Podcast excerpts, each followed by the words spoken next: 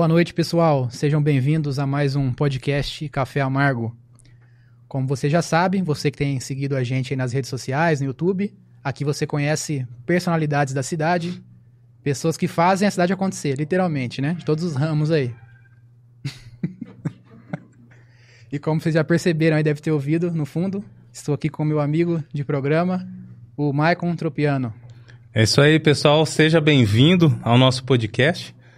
E, mais uma vez, eu vou deixar para falar do convidado, né? Porque das outras vezes veio só, só veio homem, agora tá, parece que vai vir só mulher, né? É para compensar é, então. tudo o que aconteceu.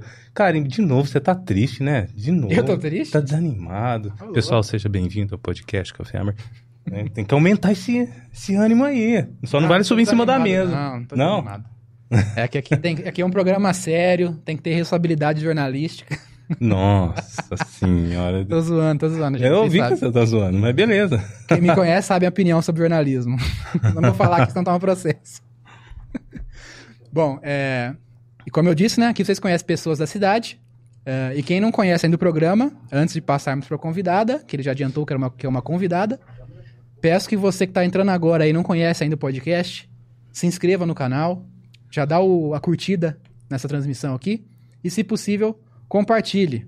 Hoje. Não, nós... se possível não. Vai compartilhar sim. Porque senão não ajuda a gente, pô. É claro, poxa. A gente tá aqui, né, produzindo programa pra Ribeirão Preto e região. Verdade. E o cara é de Ribeirão não vai compartilhar, não vai curtir, não vai seguir. É Se você tá seguindo aí, já segue. Porque senão você, você fica assistindo e atrapalha a gente. Que aí o algoritmo entende. Fala, ah, assistiu, não curtiu, não compartilhou. Não foi relevante. Essa porcaria não serve pra nada, né? Não é relevante. Então faça isso pra você ajudar, poxa. É verdade. Vocês ouviram bem aí, hein? Se você não compartilhar, o Michael vai te cobrar na sua casa. É isso aí. Bom, então vou apresentar para vocês aqui a convidada de hoje.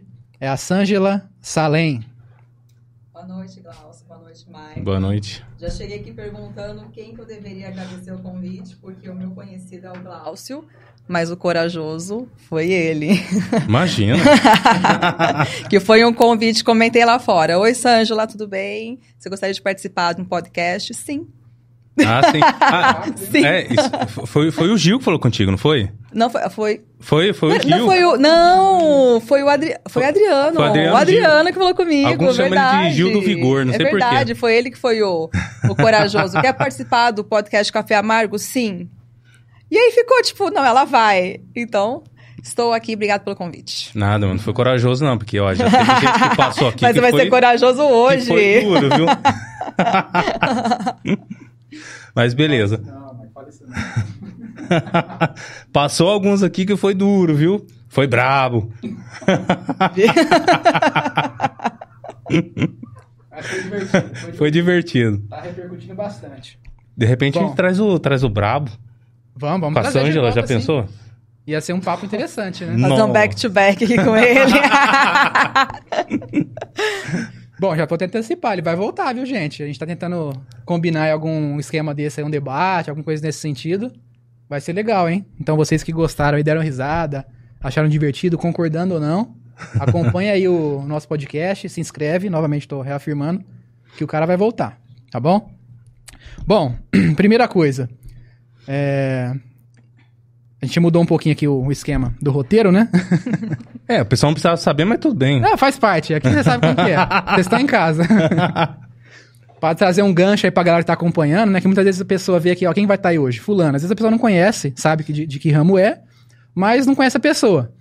Então, é interessante a gente deixar alguma informação que vai servir ele como um, um chamariz, né? Gosto desse termo, chamariz. Chamariz. Um chamariz pra pessoa continuar acompanhando para depois chegar naquele ponto que ela se interessou. Bom, é, o motivo do convite, né, pra Sângela ter vindo aqui. Primeiro, né, que ela é minha amiga, né? Então é claro que a gente chama os amigos, não, não vão ser hipócritas aqui, né? claro que a gente dá preferência pros amigos. É, isso aí também não. Inimigo não vai vir aqui, né? Isso aí também o pessoal não precisa saber, não. Mas tudo bem. Inimigo não vai querer vir, né? Que a gente chama, não vem. Não vai aceitar o convite. Então isso é meio óbvio. Mas não é só por isso, né? É, ela tem uma história muito interessante. Ela, ela viveu 10 anos, né? 10 anos nos Estados Unidos. Então ela tem muita história para contar sobre isso. Eu sei que isso é um assunto que chama muita atenção de nós brasileiros, né? Porque um, um dos maiores sonhos de maioria dos brasileiros é deixar o Brasil. Caraca, que sacanagem. Eu sei disso porque quando eu morei também lá fora, muita gente, assim, muita gente mesmo mandava mensagem perguntando um monte de coisa. Assim, gente que não tinha nem tanto contato perguntava, porque se interessa por esse assunto, né? Então, é, essa, isso aí foi parte da vida dela que a gente vai conversar um pouquinho depois. Ela vai contar aí as, as aventuras nos Estados Unidos. As Beleza? aventuras de Sângela nos Estados Unidos. É. Tem bastante coisa legal aí para é, conhecer. Então tá bom. e antes de começarmos, né, esse papo bacana com a Sângela, o Michael tem um recado para dar para vocês aí. Ah, sim, vamos lá. É, para você que tá assistindo aqui o nosso podcast, a gente está produzindo esse podcast aqui. Pode deixar aberto aí, viu? Pode mostrar a, a TV aqui. Eu vou falar com a produção aqui. É, a gente está produzindo esse podcast aqui no estúdios da Tona, tá? Nós temos dois estúdios aqui, cada um com uma característica diferente. Tem esse aqui, que é a mesa cast tradicional, que todo mundo conhece. E tem um outro estúdio que é são poltronas, que tem um visual legal pra caramba. É, depois a gente mostra também esse, o, o, próximo estúdio. Ah, não, na verdade, o, o, primeiro episódio que a gente fez foi nesse estúdio. Os, os primeiros três episódios foram lá. Foi né, nesse uhum. estúdio. Se você quiser ver, vai e volta nos primeiros episódios que você vai conseguir ver, ver qual que é esse outro estúdio. Apesar de não aparecer a TV, que tem uma TV legal lá também, uhum. né? Então, se você quiser produzir o seu podcast, tá? Aqui, o Estúdio Atona é totalmente voltado para a produção de podcast. Tá? Tudo com equipamento de ponta visando a melhor qualidade na produção do seu conteúdo, de áudio e de vídeo. Então, se você estiver interessado em produzir o seu podcast, é só entrar em contato com a gente que a gente ajuda você a tirar do papel o seu podcast. Ou se você nunca, se você não, nem ideia tem de podcast, mas é, dependendo do seu nicho, do seu trabalho, o seu trabalho pode dar um podcast, tá? E isso pode ser importantíssimo para divulgação, para sua divulgação, né? E para você ser mais conhecido e estar tá ali é num, num, relacionamento pessoal com a sua audiência, tá? Às vezes você está produzindo podcast do seu nicho, do seu do seu trabalho, falando do seu produto, né? Da é, do seu do seu dia a dia mesmo. A pessoa pode já pode chegar praticamente comprada no seu no seu é, no seu no seu produto, né? Então tá aqui a Tona Podcast. É isso aí. Bom, Sângela, é, eu queria começar com uma pergunta. É, eu sei que você é uma pessoa muito viajada, né? Como diz. Viajada muito ela vivida. viaja assim ou é viagem mesmo? Não, viaja literalmente. Ah, tá.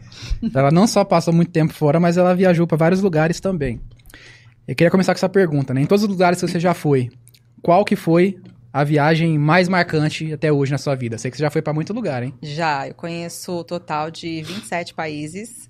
Comecei muito nova viajando. Lá em casa a gente tem essa cultura de viagem, né? Graças à minha mãe, ela sempre ensinou a gente a, a gostar de viajar e a gente realmente pegou amor por isso. E o lugar mais marcante, na verdade, tiveram alguns. Então eu vou citar dois e vou citar os motivos dos dois, são motivos distintos, tá? Então, uhum. Líbano foi um lugar muito marcante porque a minha família é do Líbano.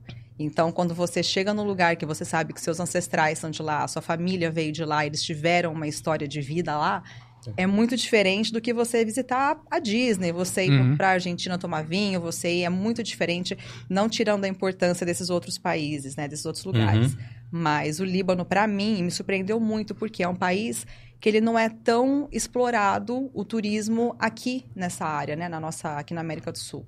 Então, eu vi coisas lá maravilhosas, assim, coisas antigas mesmo, coisas de dois mil anos atrás, coisas realmente muito bonitas. E a minha família veio de lá, então eu acho que eu tive aquele sentimento diferenciado. Então, o Líbano me marcou muito. E outra viagem que, assim, quem vai começar a viajar não pode fazer primeiro essa. Porque se você fizer essa, as outras já não valem nada. É Rússia. A Rússia é, assim, é exuberante. É uma coisa absurda. É absurda. É uma coisa que você nunca vai ver em lugar nenhum. Uma grandiosidade que você não imagina. É tudo grande, tudo de ouro, é tudo rico, é tudo, enfim, por conta da história deles. E a Rússia realmente tem muita história e tem muitas riquezas. Então a Rússia, para mim, e eu fui depois da Copa. Então depois da Copa dava melhor ainda, porque as pessoas falavam assim: ah, você foi lá na Copa? Eu falava, imagina que eu vou gastar o meu dinheiro, o meu tempo para ir num lugar que vai estar lotado, uhum. eu vou ficar em fila, eu não vou me hospedar bem, eu não vou ser tratada bem porque vai estar uma multidão. E eu fui depois da Copa, alguns meses depois, e já estava assim, tudo lindo, transporte, estava tudo redondo. Então a Rússia para mim foi absurda, eu não esperava. Tem um terceiro país, é, Dubai, é maravilhoso, Dubai, só que o Dubai é uma coisa construída. Então, assim, é impressionante, mas a Rússia é mais, para mim, foi mais impressionante porque teve uma história. Não foi tipo assim, enriqueceu nos últimos 100 anos.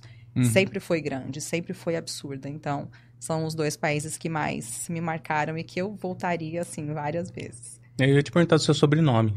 Salomão e Salem. Salem. É. Sa eu, dependendo de se, se eu quero ser achada, é Salomão. Então o Insta fica Sângela Salomão. Essa é uma época que eu não quero ser encontrada, é Sângela Salem, que as pessoas lembram mais do Salomão do que do Salem. Sim. Mas enfim, é Salomão Salem, então não tem como negar, né, que eu sou Aquele ela, lado é lá. É praticamente a pacificação do Oriente Médio. pessoa. Ela e a mãe dela, né? Que sua mãe também, né? Salomão Salem. Né? É, minha, meu pai era Salem e minha mãe Salomão. Uhum. Mas as duas famílias libanesas. Interessante. É, você deixou uma dica boa aí já, né? Dica Com relação a viagens. Reitero o que você falou. Teve uma vez, é, lembrei disso, falando, lembrei disso, né? Muitos anos atrás, teve uma vez que eu fui no Rio de Janeiro na época de Olimpíada e próximo do Carnaval ainda.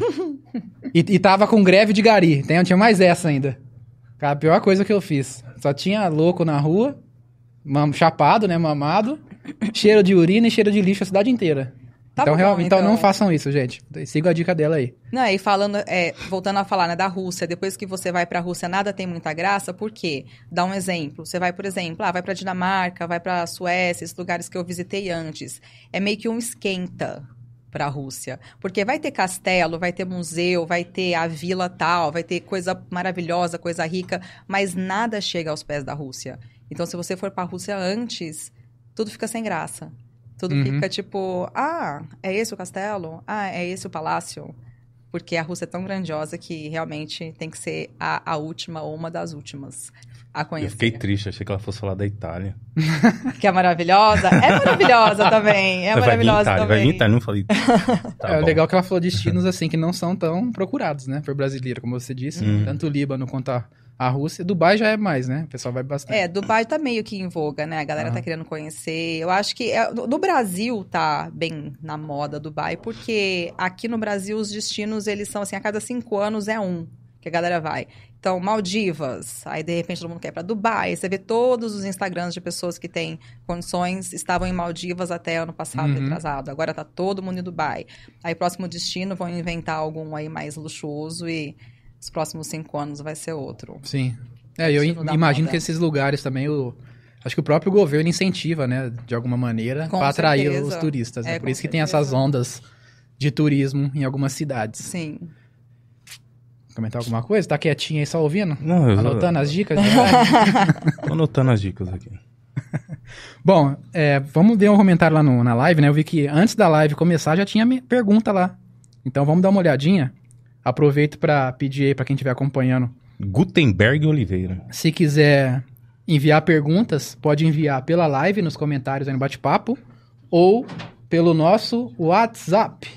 E já já vai aparecer para vocês aí na tela. É, só dá um ah lá, Tá vendo? O pessoal é rápido, ó. 16 99 766 5959. Nesse, nesse número aí você pode mandar tanto mensagem de texto quanto é, mensagem de áudio, tá? Fica, fiquem à vontade. Sim, lembrando, tem uma curadoria, tá? Não é qualquer áudio que a gente toca, não. É, vai mandar um áudio aí que vai comprometer a nossa convidada, não, hein? Ó, temos comentários do, como você falou, né? Gutenberg, nosso amigo da igreja. Boa noite, faz uma pergunta para ela. Qual foi o maior aprendizado dela enquanto morou nos Estados Unidos? Você quer já adiantar uma resposta breve ou deixar para depois? Se quiser, pode resumir uma resposta rápida. Eu vou, vou dar uma mais. das respostas porque eu aprendi muita coisa. Mas uma frase que eu falo aqui. Lá é bom, mas é ruim. Aqui é ruim, mas é bom. eu já vou começar com essa. Depois ela vai desenvolver Depois isso. Eu, eu, entendo, eu entendo. É, Guilherme Mora, boa noite, pessoal. É o Guilherme. O é seu o Guilherme? É. Ah, sim. Um abraço pro Guilherme. Achei que ele ia vir aqui no estúdio não veio. Furou aí com a gente. minha esposa também, a Bianca, falou boa noite. Boa noite, pessoal. Olha que honra, a Sandra aqui assistindo. Saudades, minha querida.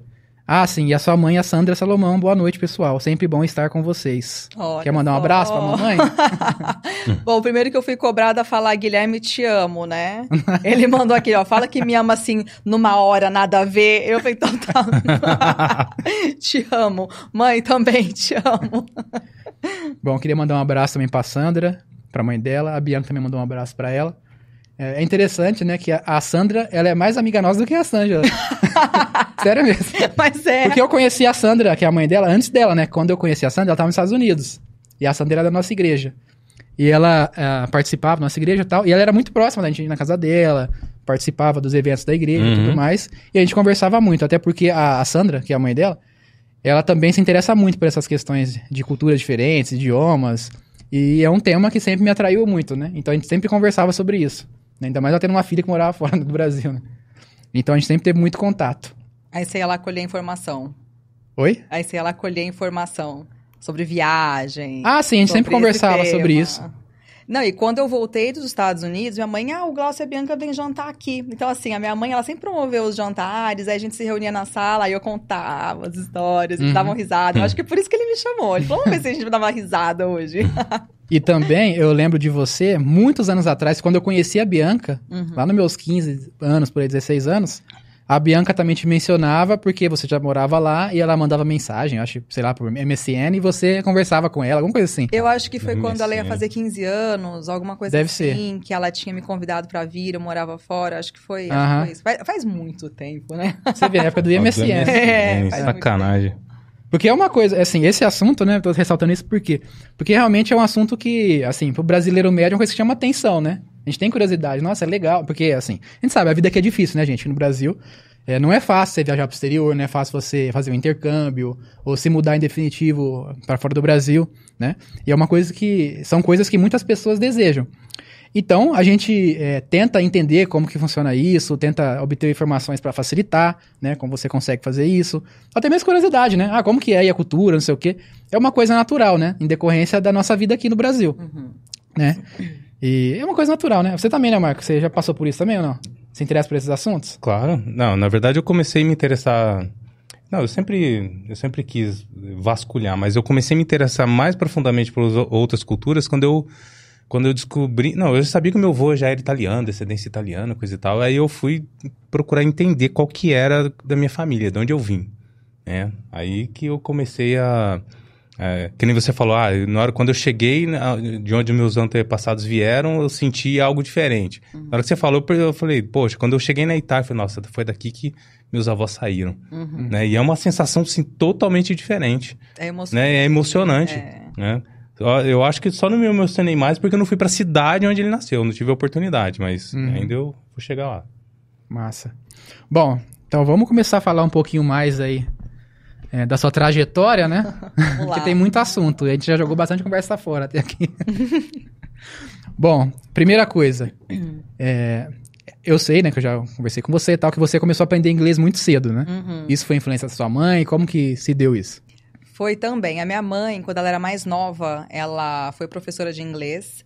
E quando ela estava um pouco mais velha, e eu já era nascida, já tinha meus 8, 9 anos, ela fazia aula de inglês. Mas o que me motivou a aprender inglês não foi a minha mãe. Foi uma hierarquia que eu via que existia nos acampamentos infantis. Porque eu e o Glaucio, a gente frequentava a mesma igreja. E na igreja evangélica, de, de, férias, férias de julho, férias de janeiro, tem acampamento infantil. Então, os pais liberam a criançada, a gente fica uma semana em acampamento. E os, uh, os dirigentes dos acampamentos são os missionários. E os missionários, pelo menos até 30, 40 anos atrás, eram americanos, escoceses, uh, ingleses, canadenses. canadenses. Então, era assim, era a gringaiada pura. Tipo assim, a, a, a uhum. nata do, da pureza ali. E eu via que tinha uma diferença quando eles conversavam entre eles e ninguém entendia.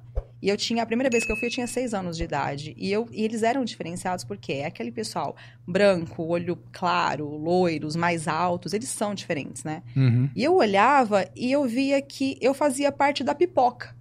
Eu fazia parte da galera. E eles eram os diretores, eles eram os que mandavam. E eles falavam inglês.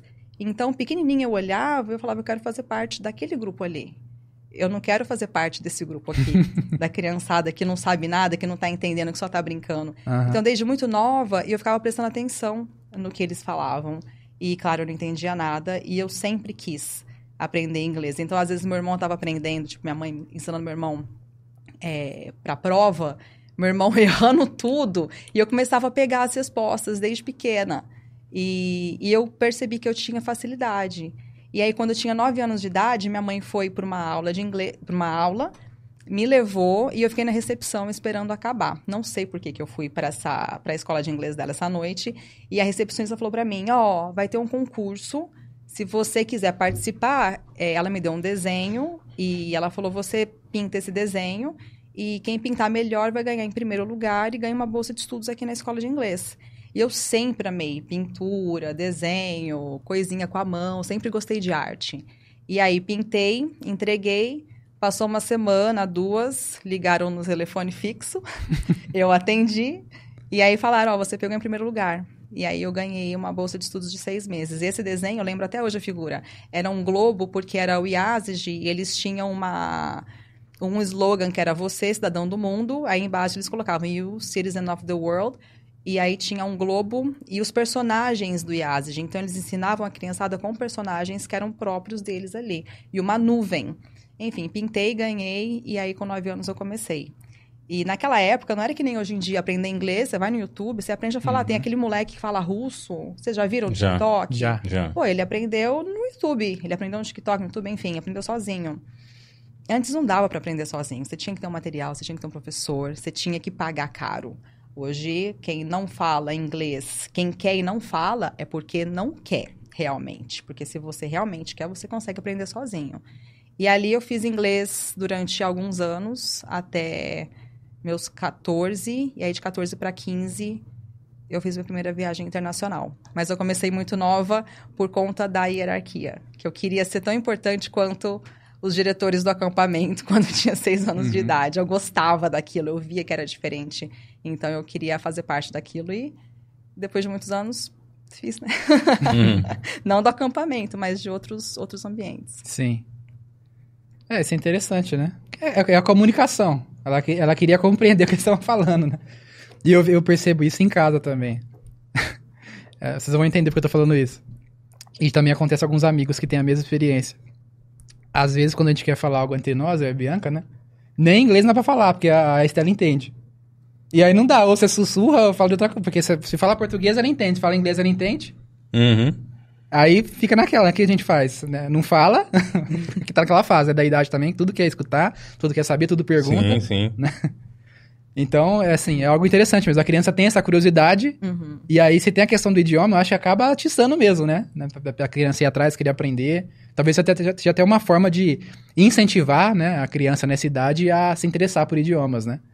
Dela aprender para isso mesmo, né? Pra, é, enfim, né? Satisfazer a curiosidade dela, né? De estar tá inserida né, em outros meios e tal. É, mas eu acho que quando faz parte do já do contexto dela, da cultura dela... Incentiva. É, incentiva e parece que é algo natural para ela, né?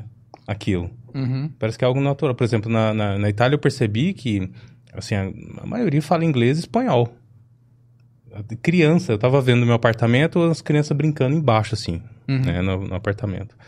Aí, elas estavam brincando, é, horas falava inglês, hora brincava falando espanhol, e a brincadeira era essa, uhum. mudar os idiomas.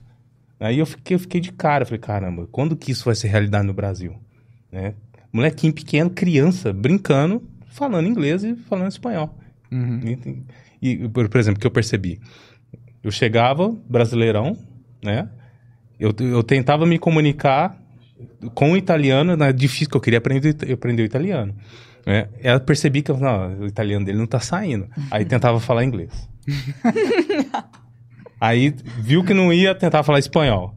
Aí eu falei, caramba, só falta o português. Se falar português é sacanagem, né? Mas não, lá é, parece que é natural para eles o, o, outro, outro idioma, diferente do, do Brasil. É, dependendo da profissão também é necessário.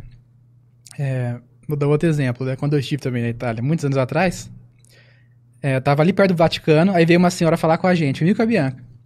Aí ela veio falando italiano, aí eu já dei aquela migué, né? Não falo tal, né? Porque eu não queria, não queria contratar nada. Eu dei migué, não falo. Inglês, não falo também. Espanhol, não falo, não falo nada.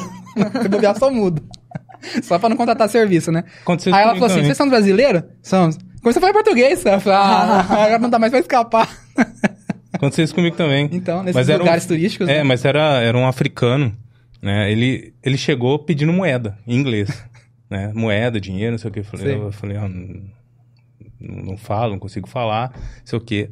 Aí ele falou, ele falou, ele falou, falou italiano. Falei, não, não falo, não consigo falar. Aí perguntou, de onde você é? Aí eu respondi, né? Não, eu sou, sou, brasileiro. Ah, Rio de Janeiro, não sei o que lá. E começou a falar tudo enrolado, não sei o que lá. Dinheiro, fome, dinheiro. Toma o dinheiro, vai. você me ganhou. Deu esforço, né? Bom, você comentou que você fez a primeira viagem aos 15 anos, né? Você já falava inglês, imagino, né? Por causa do tempo de estudo, né? Bem, nossa, bem pouco. Uhum. Porque antes era uma coisa demorada aqui, né? As escolas, elas enrolavam o aluno. E ainda porque uhum. aprender o inglês aqui não é a mesma coisa que você aprender lá fora. Então, assim, eu fui com o inglês, assim, o básico... Sabe aquele básico quando você faz entrevista de emprego? Que você fala que Sim. tem intermediário, mas você tem o básico? Então, foi aquele básico que eu fui. E a pronúncia inglês... Ah, não contei pra onde que eu fui, né? Eu fui pra Inglaterra. A minha mãe, ela... Mais uma vez, a mamãe ofereceu uma viagem. Quando o meu irmão tinha feito 18 anos, ele foi para Disney. E aí, quando eu fiz 15, ela falou: Ó, o que, que você quer? Você quer ir pra Disney ou você quer ir pra Inglaterra? E aí eu escolhi Inglaterra, só que lá era assim, era uma puta de uma vantagem essa escolha, porque não ia ser só Inglaterra, ia ser Inglaterra, Itália e França também. Então eu fiz um curso de verão lá, curso de inglês, e depois tirei umas mini férias ali na, na Itália e na França. Mas a viagem da Inglaterra foi, assim, muito marcante, porque naquela época ninguém ia. Isso é anos 90. Anos 90, uma menina de 15 anos, molecada de 15 anos, que eu fui com um grupo para lá. Uhum. Então, chegando lá, a gente se separou, cada um foi para uma casa de família, né, que já tinha sido pré-estabelecida. Só que aí você tem que aprender a fazer tudo sozinha. E chegou na casa dessa família, eu não entendia nada. Eu não entendia nada. O inglês britânico para mim é difícil até hoje. Eu estava viajando na Bahia, como vocês sabem, semana passada tinha uma família de Londres. Eu escutei eles quando quiseram de Londres, cheguei pro Guilherme e falei assim: "Deixa eu virar de lado". Eu falei porque eu não quero que eles me perguntem nada, porque eu não entendo nada do inglês uhum. britânico. É muito difícil, assim, para mim, pra porque mim o meu também, inglês é acho. extremamente americano. Então, quando alguém fala comigo, a pessoa fala assim: "Sabe os Estados Unidos?" Pessoa já pergunta. Eu peguei um sotaque bem forte de lá. Então, quando eu cheguei na Inglaterra com 15 anos, morando em casa de família, eles falando comigo, eu não entendia muito. Aí fiz as aulas lá, que eram, eram tipo um curso intensivo. Mas assim, é, três semanas, quatro semanas não vai mudar muito sua vida, né? Mas mudou minha vida em relação à viagem, não em relação ao inglês. Então, tive uma experiência maravilhosa, porque com 15 anos você vai para a Europa, sem mãe, sem pai, com uma turma de brasileiro, tipo, que a gente se encontrava no. Tinha, tipo, atividade depois, né? Então a gente fazia as aulas. Então na, na escola tinha, tipo, na minha sala tinha pessoa da Romênia, da Itália, tal, tal. Geralmente Europa, né? Mais leste europeu ali, Europa ali, central. Uhum. Mas a gente se encontrava depois e era só diversão. Então, era cada vez que eu fui para cada lugar, lugares que eu fui mais de uma vez, eu fui com uma cabeça diferente. Então, essa vez eu fui com uma cabeça de uma praticamente uma criança, né, de 15 anos, e aproveitei, era a época das Spice Girls, só uhum. tinha elas. Era elas assim, banca de jornal, que na época era banca de jornal, CD, camiseta, roupa, bota, lápis, tudo, tinha máscara, tinha tudo delas na cidade. Então foi uma época muito marcante para eles, inclusive. Foi uma, uma década de Spice Girls ali que foi muito forte. Mas enfim, foi minha primeira viagem com 15 anos. Foi uma escolha que eu acho que foi uma escolha certa. Eu fiquei em Oxford, né? Tinha a opção de Oxford University ou Cambridge University. Minha mãe tinha ido para Cambridge. Acho que na, na, época não tinha Cambridge é, disponível, fui para Oxford. E aí você acaba tendo um banho de cultura. Querendo ou não, quando você anda por lá, você tem um banho de cultura. Inclusive, eu tava na rua e eu vi uma multidão e eu falei, o que que tá acontecendo? Aí um cara falou assim, ali, ó, o Nelson Mandela. O Nelson Mandela tava dando um aperto de mão em alguém. E eu falei, porra, eu tô aqui, tô vendo o Nelson Mandela, tipo... Então foi um acontecimento, foi uma baita de uma viagem. Essa família que você ficou na casa deles era uma família inglesa mesmo? Família era... inglesa, é, família Beasley, eles chamavam. É, não, não tenho contato, tive só naquela época. Uhum. Porque o contato antes era difícil, era carta. Uhum. Não tinha e-mail, não tinha nada. Então, se você quisesse manter contato com alguém, você ia mandar uma carta para essa pessoa. Então, a gente não... A gente teve uma, uma carta, tipo, de... Ah, gostei muito de ter ficado aí, gostamos, gostamos muito de te receber. E aí, acabou. Acabou uhum. aí. Mas foi uma primeira viagem tripla aí, então gostei bastante. Legal. Eu perguntei porque ela tem muito indiano, né, paquistani. Hoje sim. Naquela época não era, era assim. É, isso aí foi 97, uhum. anos 90.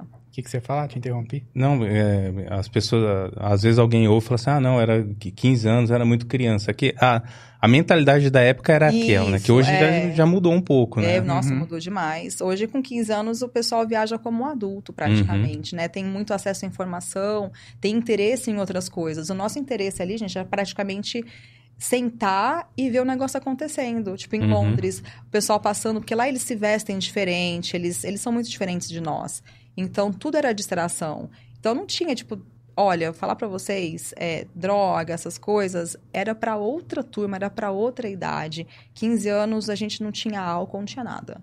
Era realmente uma época legal, assim, para aproveitar fora de casa. Acho até que por isso os pais deixavam uhum. tanta, tanta molecada ali de 15 anos estar tá viajando sem eles, porque não, realmente não tinha o que tem hoje em dia, uhum. né? A uhum. segurança era diferente. É, hoje em dia já não sei se essa mãe ia deixar, né? Com... Vamos ver se a Isabel vai com 15 anos, né? Minha sobrinha, tem uma sobrinha uhum. de, de 4. Provavelmente não. Porque já tem mais riscos, né? Mais perigoso, violência. Ixi. Mesmo em Londres. É, né? Claro que não é o Brasil, mas tem umas facadinhas também de vez em quando.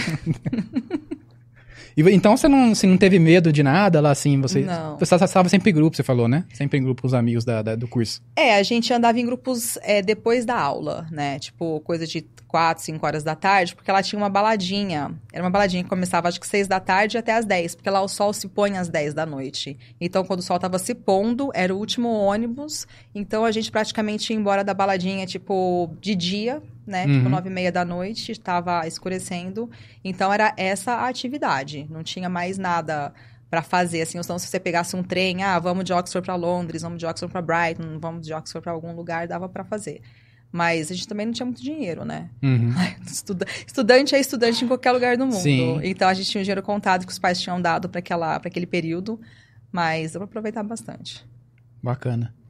E aí foi isso que te motivou a, a cursar hotelaria depois ou não? Também, também. Eu, quando eu pensei em fazer hotelaria, é, na época, o Fernando Henrique Cardoso tinha soltado uma que o turismo era a profissão do futuro no Brasil, que de fato é, seria. Seria se todo mundo se organizasse, seria. Porque o Brasil tem tanta coisa, gente, mas tanta coisa que é absurdo. Só que, enfim, uh, o curso de turismo, ele, ele ensina você a fazer um planejamento turístico, ele ensina várias coisas técnicas, e eu fiz turismo e hotelaria, então aprendi um pouco de hotelaria, mas eu, eu achava que ia ser um pouco diferente. Eu achava que ia ser uma coisa mais exterior, sabe? Mais uhum. viagem. Não tem nada disso. Não tem nada disso. É mais planejamento mesmo. Mas foi um dos motivos que me levou a fazer. E eu sempre busquei fazer alguma coisa que eu pudesse usar o inglês. O inglês sempre foi minha paixão. Eu sempre quis fazer. Às vezes fala assim, nossa, fala inglês, bela aroba, né? Tipo, pá, o que, que tem a ver? Mas o inglês me levou a tudo que eu, que eu conquistei na minha vida foi por causa de um inglês fluente que às vezes é, a gente até pode minimizar, né? Ah, mas isso é obrigação. Mas as pessoas não falam. É obrigação, mas uhum. joga aí um, uma, uma, turma americana, joga uma palestra aí, você vai no. Você sobe no, no palco para falar? Não sobe. Entendeu? Então, é, um dos motivos de eu ter feito turismo e hotelaria, claro, foram as viagens eu imaginei que o curso de hotelaria e turismo fosse diferente, mas também foi o que me ajudou a sair do Brasil. Porque se eu tivesse feito, por exemplo, odontologia, odontologia ia me fazer dentista. Uhum. Eu não ia poder ir para fora, porque a minha profissão ia estar tá aqui. Se eu tivesse feito direito, eu ia estar tá aqui também. Agora, o turismo, não é uma faculdade que te prende em Sim. lugar nenhum. Na verdade, não é uma faculdade que eu indicaria ninguém fazer, porque em quatro anos você poderia ter feito a faculdade em dois tranquilamente. Eu acho que é um pouco de perda de tempo. Não sei nem se existe essa faculdade ainda. Existe. existe. Mas isso é meio que geral também, né? Acho que a maioria dos cursos. No meio né? universitário. É, não é, não é um curso. Eu acho que dá para você fazer outros cursos, aprender muito mais coisa do que o turismo e hotelaria, a não ser que você queira realmente focar em hotelaria. Aí existem cursos muito melhores fora do Brasil para você estar tá fazendo, mais especializados. Mas, enfim, é, o curso de turismo e hotelaria, na verdade, me frustrou bastante. Inclusive, o meu TCC, eu não apresentei o assunto que eu gostaria de apresentar. Que o meu tema é, escolhido era a importância de uma segunda língua na recepção dos hotéis. Hum. O meu professor olhou não gostei. Você vai fazer, você vai falar sobre lavanderia. Eu apresentei um trabalho sobre lavanderia que eu não gostaria de ter apresentado. Eu tirei nove e ele me deu um nove porque disse que eu estava nervosa. Claro, eu não dominava o assunto, eu não queria falar daquilo. E, enfim, eu sempre dei essa importância é, para a segunda língua. Acho importante em qualquer lugar. Estava na Bahia, como eu te falei, é, muito, muita gente de fora lá, que tem negócio lá. Metade da Bahia, ela é, ela é da Argentina, para começar. E tem muito turista de fora. Então, assim, turista mulheres, homens, família. É, conheci polonesa, romena, pessoal que vem, eu falar do Brasil, o Brasil é legal, o pessoal aparece. E é importante ter é, um atendimento para essas pessoas que não falam português, dificilmente hum. alguém fala É, português. nessa área é fundamental. É. Lugares turísticos, né? Rio de Janeiro, Foz do Iguaçu. Você fala que metade da Bahia é da Argentina. É da porque Argentina. Os, os, argentinos investem na Bahia? Investem, tem, é eles têm pousada, eles têm restaurantes, eles têm loja de conveniência, eles vendem churros na praia, eles têm muita coisa lá. E eu me surpreendi porque eu não tinha essa noção. Todos os anos a gente vai para Barra Grande, que é, é, é, outra, outra, outra área. É, esse ano a gente foi para Itacaré. Ali tem muito argentino, muito argentino turistando também, família que você olha, você sabe que não é brasileiro. Que eles uhum. se vestem um pouquinho diferente, tem um, enfim, tem uma postura diferente. Então, vi muitos argentinos lá e eu não tinha noção, não tinha noção que tinha tanto. E, e que Itacaré era um, lugar, era um lugar tão famoso assim para eles, né? Porque a gente imagina que as pessoas de fora vão querer ir para o Rio é. apenas, né? Ah, uhum. vai para o Rio passar o Carnaval, vai para o Rio Réveillon. Mas Itacaré estava lotado. Bahia estava lotada de argentino e, e, residentes argentinos também. Eu fiquei surpreso com isso também. Eu ouço falar muito que eles vão para Porto Alegre e para o Rio. É, para Floripa, Floripa, acho, né? Uhum. Balneário. Sim. Também. Mas tem muito brasileiro indo para Argentina também por conta do, do peso, né? Por estar tá tão barato agora para nós, brasileirada invadiu a uhum. Argentina em peso, em eu peso vi, literalmente. E eu vi também que tem muito brasileiro fazendo medicina na Argentina. Muito ah, sim. Já vi no Equador também. Muito brasileiro. Tem mais brasileiro que argentino. Agora vai medicina. acabar, né, essa mamata. Será? Opa, você não viu lá a mudança lá do Milley que ele trouxe? Não? Aquelas medidas que ele apresentou nisso do governo agora. Uma delas é que assim, por que, que faz, muito brasileiro e outras nacionalidades faziam faculdade lá? Porque lá o sistema funciona da seguinte forma. É diferente do Brasil. Aqui no Brasil é dificílimo vestibular e entram poucos. Hum. Lá não, lá é, a faculdade pública lá da, da, da, Argentina, de Buenos Aires, por exemplo, é bem fácil e muita gente entra, aí depois vai afunilando nos cursos, que aí vai ficando mais difícil e o pessoal vai abandonando o curso. E não paga, né? Por isso que muitos brasileiros iam para lá cursar, entendeu? Mas agora, uma das medidas que eu vi que ele tá tomando lá, vai passar a cobrar de estrangeiro, alguma coisa assim. Sabe? Tanto é que o Brasil é revoltado com não, é, o novo mas, presidente. Mas pra mim isso aí é novo, porque até onde eu sei, brasileiro paga lá. É, mas vai mudar isso aí. Vai mudar. Vai agora, pagar agora mais. vai pagar mais. É. é. Eu não me lembro se não paga ou se paga pouco, mas vai pagar. É, paga vai pagar. pouco. Paga vai pagar, assim, caro, entendeu? Entendeu? Isso aí que vai mudar. Que antes tinha facilidade para qualquer um, né? Para locais e para estrangeiros. Agora não. Eu vi que a média de um brasileiro por mês lá fazendo medicina é dois mil reais. É. Ah, aqui é 10, então tá bom. Uhum. Tá ótimo. É, eu vi um, ca um cara do, da Brado Rádio lá que eu acompanho, né? Tem um cara que comenta às vezes lá, ele chama Gabriel Carneiro, se eu não me engano. Ele cursava medicina no Equador. Se eu não estou enganado. Não sei se é Equador ou Bolívia, acho que é Equador mesmo. Tanto que ele concluiu e veio pro Brasil agora. Fez uma revalida lá e tá uhum. trabalhando. Porque lá é muito barato, entendeu? Compensa. Né? Pra, claro, pra quem tem a reserva tá, né? É, é, né? Não é qualquer, né? Não, mas... pois é. Deixa eu dar uma olhadinha de novo aqui no, nos comentários. A Bianca tinha mandado uma, uma pergunta interessante. Ela falou assim, ó, é, que agora foi que você se comunicava com ela pela internet. Uhum. Ela falou que você tinha um blog que ela acompanhava muito. Ah, Teve isso mesmo? Tá. Ou ela tá, é memória Nossa, de adolescente? É, faz, é, faz, não, tinha. Eu acho que meu blog chamava Ângela com S. Acho que era Ângela com S. Eu tinha um blog, postava umas fotos ali, é verdade. Mas antes era tão difícil porque não era o celular, né? O blog, provavelmente, ela tá falando de 2006. 2006, 2007, por aí. 2000, não, 2007, 2000, 2008. É, antes era a câmera, aí você tinha que passar pro computador, a foto era ruim demais, né? Uhum. Nenhuma foto ficava boa naquela época se você não tivesse um programa melhorzinho. Mas então foi isso. Ela, ela, ela era minha seguimora. Ah. E o que, que você costumava registrar nesse blog? Ai, nada. Nada de interessante. Era foto minha, eu com o look, porque acho que foi quando começou é, essa onda de blogueira, que a onda de blogueira, na verdade, deve ser 2010, para ser mais exata, que a onda de blogueira começou em 2010.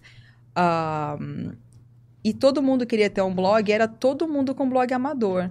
Então você via uma menina de São Paulo, tal, postando um look, você postava um look qualquer ali e jogava. Tanto é que nessa época tinha um blog que chamava Shame on You Blogueira, quer dizer, vergonha de você blogueira, que era hum. uma fulana que ela pegava todas as gafes e aí o pessoal começou a mandar tipo esses, tipo, vamos supor o o Instagram do Chapolin lá, como é que chama? Chapolin Sincero. Ah, sim. O cara, o cara que tem o Insta, ele não cria nada, a galera que manda. Então, nessa época era assim também.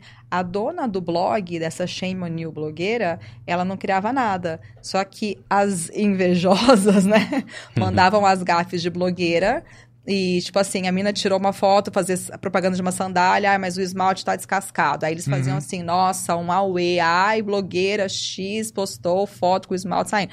Então era um, era um blog meio de galera tá zoando. E as, as blogueiras mais assim, mas não impediu as blogueiras de crescerem, né? Porque hoje em dia, elas, elas que comandam principalmente Mercado no mundo fashion. É, elas que comandam. Mas então foi nessa época de blog. Eu postava uma, vamos supor, eu ia sair e tirava uma foto do look. E aí postava alguma legenda, alguma coisa, mas nunca tive a intenção de ser profissional. Uhum. Nessa época tinha o Flogão. Você lembra disso, ô Gil? Gil vai lembrar. O Flogão? Você lembra, Marco? Não, não é da minha época. Esse eu não lembro. Parece. que era isso aí mesmo, era um blog de tipo de foto, hein? Você vai pôr nas fotos e tal, com uma legenda. Isso aí era uma febre nessa época, eu lembro disso. E você falou sobre esse site da, da sobre o blog da Shame on You. Shame on you. Uhum. Eu lembrei de um, de um site que tinha também. Não sei se existe ainda. Se existe, depois eu falo pra vocês qual que é. Que o pessoal, é lá nos Estados Unidos, né? Hum. O pessoal colocava fotos de pessoas no Walmart. Você já viu esse site já? Nossa, é fantástico esse site, cara. É muito bom. Porque todo mundo fala e é verdade. Ela vai falar que o pessoal vai com, vai com pijama, vai com as roupas assim, nada a ver no Walmart. Ah, assim, roupa confortável e vai, entendeu? E aí esse site faz isso, só coloca fotos assim bizarras, pessoas com fantasia, com assim pijama muito estranho, de pantufa. De pantufa. O pessoal vai. O americano, gente, é o, o pessoal mais sem noção e nada a ver que vocês podem conhecer na vida de vocês. Aqui a gente sai arrumado para ir no shopping, para ir hum. no mercado. A gente é. sai para ir no mercado, Sim. você não sabe quem você vai encontrar. Já pensou se encontrar algum conhecido você não tá arrumado? Mas lá é o contrário. Lá é o contrário. Lá o pessoal sai, realmente, o pessoal sai de pijama. Não é todo mundo e não é em qualquer lugar, tá? Isso aí eu acho que é mais é, área com um nível um pouco mais. Não, a, a área com um nível um pouco mais baixo. Você não vai encontrar isso, por exemplo, eu morei numa cidade chamada Summit, era perto de um, de um shopping chamado Short Hills Mall, que é aquele shopping que tem Dolce Gabbana, nanana. Uhum. Nesse shopping você não vai encontrar esse tipo de gente. Ou se tiver um Walmart, tipo, é que o Walmart lá, ele é mais taxado como um mercado popular, na verdade, uhum. né? Ele não é, ele não é o pão de açúcar do, dos Estados Unidos, ele é o Sim. contrário. Eu não sei, um mercado bem popular aqui, enfim. Dia. É, eu ia falar. Não, que dia? Dia é caro? não, dia é caro, mas é popular. Você que tá ouvindo aí, o mas dia é caro não é? Comente. mas é popular. popular. Mas enfim, um, um mercado Ele não vai no mercado, popular. não. Ô, oh, rapaz. É o Savenhago. Não, ah, não. Não, você tá, você tá falando que o Savenhago é mais barato que o dia. Não, você não vai no mercado, não é possível. Eu, não, não é você que faz não, mercado na é, sua casa. Não é, não. Quero, quero ver os comentários aí na live. Qual que é mais barato, o dia ou o Savenhago? Tá louco.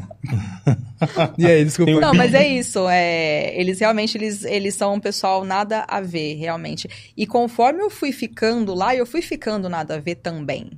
É, você, você pega isso. Sim. Você pega. Você começa a sair só com o cabelo para cima, sem ter penteado. Tem foto dela lá, pode procurar.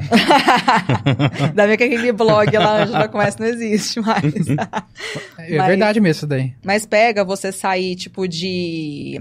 Aquelas botas Uggs. Sabe qual é? Aquela que tem pelo de carneiro uhum. dentro? Sim. Aquilo ali é uma, é uma bota. Parece um sapato do Shrek. Tipo, é uma bota de inverno, ela é excelente para quando tá nevando, porque nunca vai molhar seu pé, mas uhum. ela é horrorosa. Ela é horrorosa. E lá sempre foi febre uma legging, aquela bota, uma camisa xadrez, um casaco por cima, um cabelinho para cima. É, eu saí, quando eu cheguei dos Estados Unidos aqui, eu cheguei a sair desse jeito. mas aí eu vi que não tava legal. Hum. Uma vez eu fui na academia aqui, e lá a gente também treina meio que de qualquer jeito. Uhum. E aí eu fui com uma calça da Nike de, de moletom, um top e um tênis. o dono da academia olhou para mim e falou assim: onde, onde você pensa que você vai? Nossa. Eu falei, eu vou treinar. Ele falou assim, mas com essa roupa aí? Então, porque as minas aqui, elas se arrumam para treinar. Aham, e lá não é assim. Lá não é assim. No geral, não é assim. De ir de pijama, de ir muito mal arrumado, ir de fantasia, eu acho que é um nível um pouco mais. Eu acho que é um. Como, como que eu posso dizer? Uma periferia. Hum. É, um, Uhum. é um nível um pouco mais, assim, economicamente falando, mais baixo. Mas o pessoal lá é sem noção, sim. Hum. E eles deixam a criançada andar de, de fantasia. É deles Sim. isso. Eles compram a fantasia pro Halloween, a, criança usa o ano inteiro. Aham. Ela usa o ano inteiro. Ela dorme com a fantasia, ela vai pra escola com a fantasia, ela sai com a fantasia. Então, de repente, você tá num restaurante, você tá vendo um Batman. Tem do seu lado tem um Batman. Do seu Ah. lado tem um, um, um donut, tipo, uma criança vestida de donut. É. Mas isso aí eu já vi aqui no Brasil, viu? já vi Ah, também. então já tá pegando. esse dia- esse dia eu vi um menino de flecha aqui no Santa Úrsula. Ele passou correndo assim e foi. Ele era uma flecha. De The Ah, de Flash, The Aham, Flash. aham. É, eu olhei, é, eu olhei e falei, mas que que é isso, gente? O que tá acontecendo aqui? É que tá pegando essa cultura aqui, né, de Halloween e tal. Mas é verdade, você falou. Eu, Mas eu você falou da eu- academia, mas você treinou. Daquele Lógico jeito. que eu treinei, Então tá mas bom. foi só Então. aquele dia. Foi só aquele dia. Mas, ó, o brasileiro não sabe o tanto que ele é ridículo às vezes. Porque sabe o que que tava na moda aqui, quando ele criticou a minha calça da Nike, de moletom? tava na moda aquelas calças eh, femininas toda coloridas, com polaina colorida até quase o joelho. Isso, por Deus, eu nunca vi isso lá. Nunca vi isso lá. E aqui era uma papagaiada. Polaina, você tá falando aquele, aquele, aquele saco assim na frente? Aquela, lá, aquela meia fofa, colorida. tá, tá, é como tá. se fosse uma meia de futebol, mas você abaixa ela, assim. Feminina, colorida, rosa choque, laranja. Uhum. Porque a mulher brasileira, ela gosta de ser colorida. Eu Sim. trabalho com, com moda, eu sei o que eu tô falando. A, a brasileira, ela quer ser discreta, mas ela não consegue. Ela quer ser fina até a página 2. Ela não consegue. Não, mas por que que ela não consegue? Porque aqui é diferente, tanto é que a, a, a marca mais vendida do Brasil, inclusive lá fora, que já bateu um bilhão de vendas no terceiro trimestre, agora do ano, é a marca Farm. A marca Farm é uma marca que tem como é, marca registrada deles tucano, arara, banana, folha, flor, tudo colorido na roupa, tudo junto. É a marca que eles mais exportam, é do grupo Soma, é uma marca muito vendida lá, muito vendida aqui. E você vai para Brás e Bom Retiro, metade do Brás e Bom Retiro é cópia da marca Farm. Então a brasileira ela é colorida. Sim. Então começou agora uma moda slow, ah, é, como é que fala? Old money, não sei o quê, as meninas todas saindo de branco, preto e bege. Uhum. Eu olhei, eu falei, não vai durar um semestre, um bimestre vai, um trimestre vai, um semestre só e acaba. E vai acabar. E como eu vendo moda, eu vendo, faço body, biquíni e tal, eu vendo muita coisa colorida e as vendas nu- nunca pararam.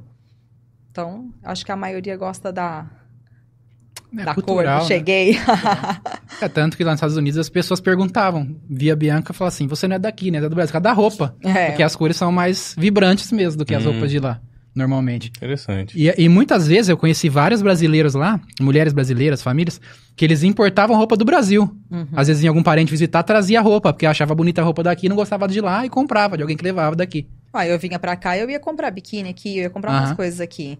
Eu me adaptei muito bem à cultura de lá em vários aspectos, mas algumas coisas tinham que ser daqui. Sim. Ah, Sai do Brasil, mas o Brasil não sabe Uhum. você, né? E antes pra gente passar pro próximo assunto, eu queria comentar uma outra coisa, que você falou de criança, eu lembrei. Lá na nossa igreja, lá nos Estados Unidos, tinha uma, uma família, que era uma família numerosa, assim, né? Era um casal bem simples, assim, muito gente boa os dois. Eles tinham, tipo, uns cinco filhos. E aí, certo dia, e a, a moça gostava muito com a Bianca, assim, tinha amizade com ela, né? Certo dia, a menina, uma, uma das filhas dele, uma menina, chegou, era, era, era verão, assim, estralando, né? 30 e tantos graus. A menina chegou de bota, de roupa de frio, assim, roupa de alto inverno. Aí, as- algumas pessoas acharam estranho, principalmente a gente, que nós brasileiros, né? Assim, por que essa menina tá vestindo desse jeito? Aí a Bianca perguntou pra moça, né? Por que que ela pôs roupa de frio? Não entendi, né? Jogou aquele verde assim. Aí a mulher falou assim: não, a gente deixa as crianças se vestirem como elas querem, né? Elas às vezes escolhem as roupas, pra elas já irem criando responsabilidade, já entender, né? A- Aprender a escolher a própria roupa, pra gente ter que ficar falando. Ah, entendi, então tá bom. Então, É, E faz aquela cagada. eles realmente dão essa autonomia para as crianças. Eles dão muita autonomia da, a- da criança escolher o que ela vai comer, porque aqui é o seguinte: botou no seu É, prato aqui- é seu, não é? Agora lá o que você vai comer, os pais perguntam: a mamãe pode sair com o papai hoje? Tem umas coisas que eu achava um pouco absurdas. Ah, é. Ixi, é. Não nisso daí, não. É. De jeito nenhum. E as crianças escolhiam, ah, quero colocar isso e isso. Isso desde muito, muito pequenas. Inclusive, a, respondendo um pouco da pergunta do Guta. É, teve uma coisa que eu aprendi lá muito no começo. Os pais lá não mentem para os filhos como aqui. Aqui, por exemplo, você tem filho? Uhum. Você também tem filho. Então, às vezes, você vai sair com a, com a sua esposa, ou você vai fazer alguma coisa, você vai sair também. Para suas filhas, seus filhos, enfim, não chorarem e ficarem chateados porque vocês vão sair, o que, que vocês falam? Já já a gente volta. E às vezes você não vai voltar já já. Às vezes você vai demorar. E às vezes você vai falar assim, ah, eu vou dar uma voltinha, mas já já tô aqui. Mas lá não, eles falam, ó, eu vou, a gente vai sair, hoje é dia do papai e da mamãe sair, nós vamos voltar tarde, quando a gente voltar você vai estar dormindo e amanhã de manhã a gente vai te chamar. Eles não, eles, eles não mentiam, tipo, homem do saco, sabe uhum. essas coisas assim? E eu vi isso logo no começo, e eu aprendi muito lá nos Estados Unidos em relação à sinceridade a não mentir. Uhum. Porque eu tinha uma cultura, entre aspas, mentirosa. Porque aqui a gente está acostumado a mentirinha. É que eles é, são mais diretos, né? É, eles são muito diretos. Mentirinha até para não chatear alguém. Uhum. Então, por exemplo, você me convidou para vir aqui hoje. Vamos supor que eu não tô afim. Então, o que, que a pessoa às vezes fala? Ah, amanhã de manhã eu tenho que trabalhar, não posso. Não. Lá eles falam, ó, oh, realmente eu não, não, não vou poder ir hoje, você me desculpa, mas ficando por uma próxima. Eles não inventam uma desculpa esfarrapada. Uhum. Eles realmente falam. Às vezes eles podem não te falar a resposta na cara, assim, para não te chatear, mas eles te não dão. Vão inventar. Ele, eles não inventam, é. E eu, acho, eu sempre achei muito legal isso da parte deles. Eu aprendi isso com eles. E eu me tornei essa pessoa também. Então, às vezes, eu sou tida como grossa. Mas, às vezes, muitas vezes, sou tida como grossa. Mas eu realmente eu falo a verdade. Então, até as pessoas mais próximas de mim, quando elas querem realmente saber algo, a minha opinião, elas sabem que elas vão ter a resposta certa, a resposta pelo menos verdadeira. Uhum. E isso é muito do americano. Isso é, é verdade. Americano. É, é, um esforço que, que eu faço com a minha esposa. Uhum. É, é exatamente o que você disse. Qualquer coisa que a gente vai fazer, a gente a gente se pega contando aquela aquela mentirinha para não ferir a criança, uhum. né? Não, nós vamos, que nem o caso você falou, nós vamos sair. Uhum. Não, o papai e a mamãe vai sair, vai demorar. Você vai ficar na casa do vovô e você vai dormir lá. O papai e a mãe não vai buscar vocês. Uhum. Vocês vão dormir lá e amanhã de manhã a gente pega. Né? E isso é no dia a dia. Isso é, assim, parece que está enraizado na, na, na, nossa cultura. Uhum. Né? Acha que está é, preservando a criança. Na verdade, a gente está ensinando a mentir. Está ensinando a mentir. Sim. Né? E está fortalecendo essa cultura na criança. E se você não dormir na hora certa, vai acontecer tal coisa. Uhum. Se você não fizer a sua lição, vai acontecer tal coisa. Não vai acontecer nada. Se você não fizer, a, a, a, a sua pena vai ser que você vai ficar menos inteligente que seus amigos. Uhum. E ensina o que, que, realmente vai acontecer. Não fica de ameaça, né? Lá, nossa, lá, gente, eles são. Eles chegam. Chega a doer no começo. chega a doer, mas depois. Depois que você apanha umas duas, três ali, você entra na onda deles e, e você, você aprende a ser como eles. É, quem, quem não se adequa à cultura local, só fica batendo cabeça, né? É, não, você tem Isso que entrar. Aí, vi muitos exemplos no dia a dia. Bom, você estava falando de criança, né? Uhum. Depois você foi morar lá. Né? A gente adiantou algumas coisas aí, você foi morar nos Estados Unidos. Você foi para ser au pair, foi isso? Inicialmente? Foi, foi no meu último ano de faculdade aqui, teve uma palestra. Primeiro explica o que é au pair. Ela vai falar, ah, é. ah, ela tá. vai falar. Teve uma palestra lá na faculdade de uma agência que chama EF, Learn a Language.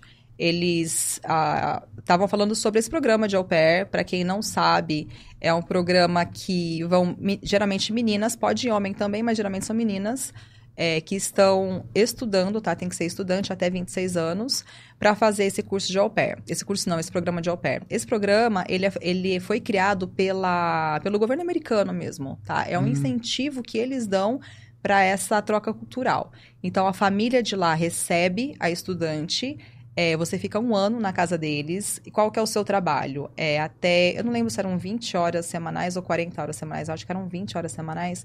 Você vai cuidar das crianças, vão deixar, vai deixar na sua mão, que não é nada muito difícil, e em troca disso, você vai morar de graça na casa deles, você vai ter uma bolsa de estudos de 500 dólares e você vai ter um salário semanal. Na minha época, o salário semanal era 139 dólares e 5 centavos, que não dava pra nada. Não dava pra nada. Mas a gente estava lá. Só o fato de você estar tá lá, você já está agradecido, né? E, e a, se você tiver muita sorte, a família que te, entre aspas, te adotou, vai te levar para viajar com eles nas férias. Então, quando eu fui, fui com 21 anos, terminei a faculdade aqui em dezembro, dia 4 de janeiro eu já estava lá. Foi uma viagem um pouquinho conturbada. Posso contar? Claro. é, fomos em 16 meninas daqui.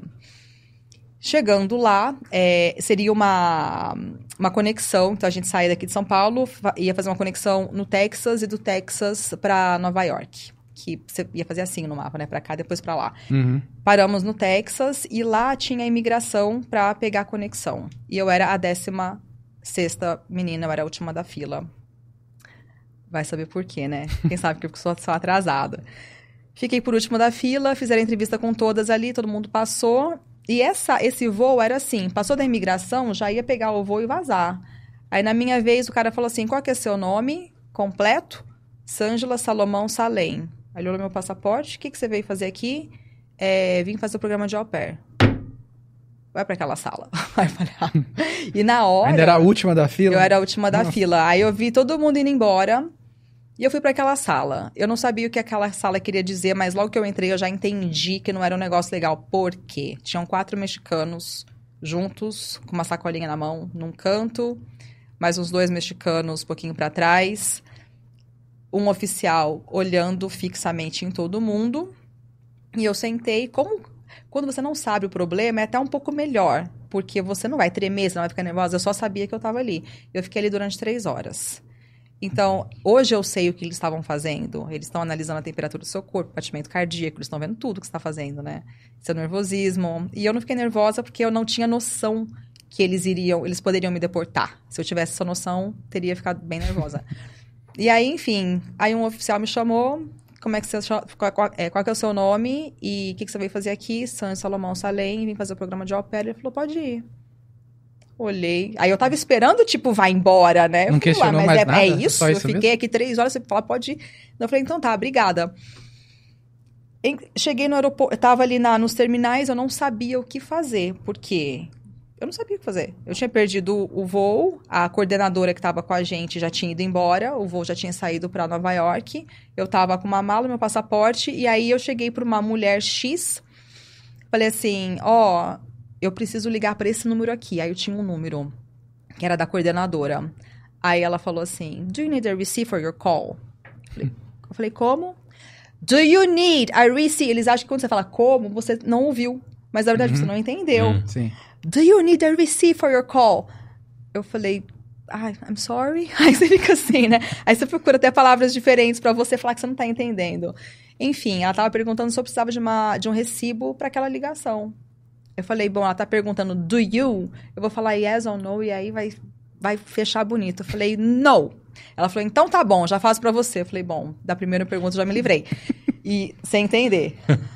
aí, bom, ela fez a ligação para alguém, me botou na linha, falei, ó, oh, tô no Texas, o que, que, que, que, eu faço? Não, eu pego o próximo voo, vem pra cá. Aí fiquei, tipo, umas seis, sete horas esperando, cheguei em Nova York, perdi parte do curso e tal, mas foi a minha grandiosa entrada nos Estados Unidos. Já fui pra salinha, já de início, já passei o medão, já perdi o voo, mas eu aprendi o que era falar receive. Então, uhum. foi a primeira palavra diferentona que eu aprendi, que eu não teria aprendido aqui, né? Então, I don't need a receive for my call.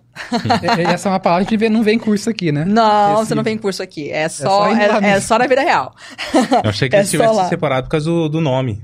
Ah, com Mas certeza, foi, por causa do nome. É por causa do nome. Foi por causa do nome, porque dois anos antes tinha tido o atentado, né? Das uhum. Torres Gêmeas. Então, todo mundo que tinha o nome mais ou menos dali ia pra salinha, todo mundo. Uhum. Tinha como. Então eu fui premiada dessa vez. Eu fui premiada em várias ocasiões já, em imigração e tudo mais, vocês vão ficar sabendo.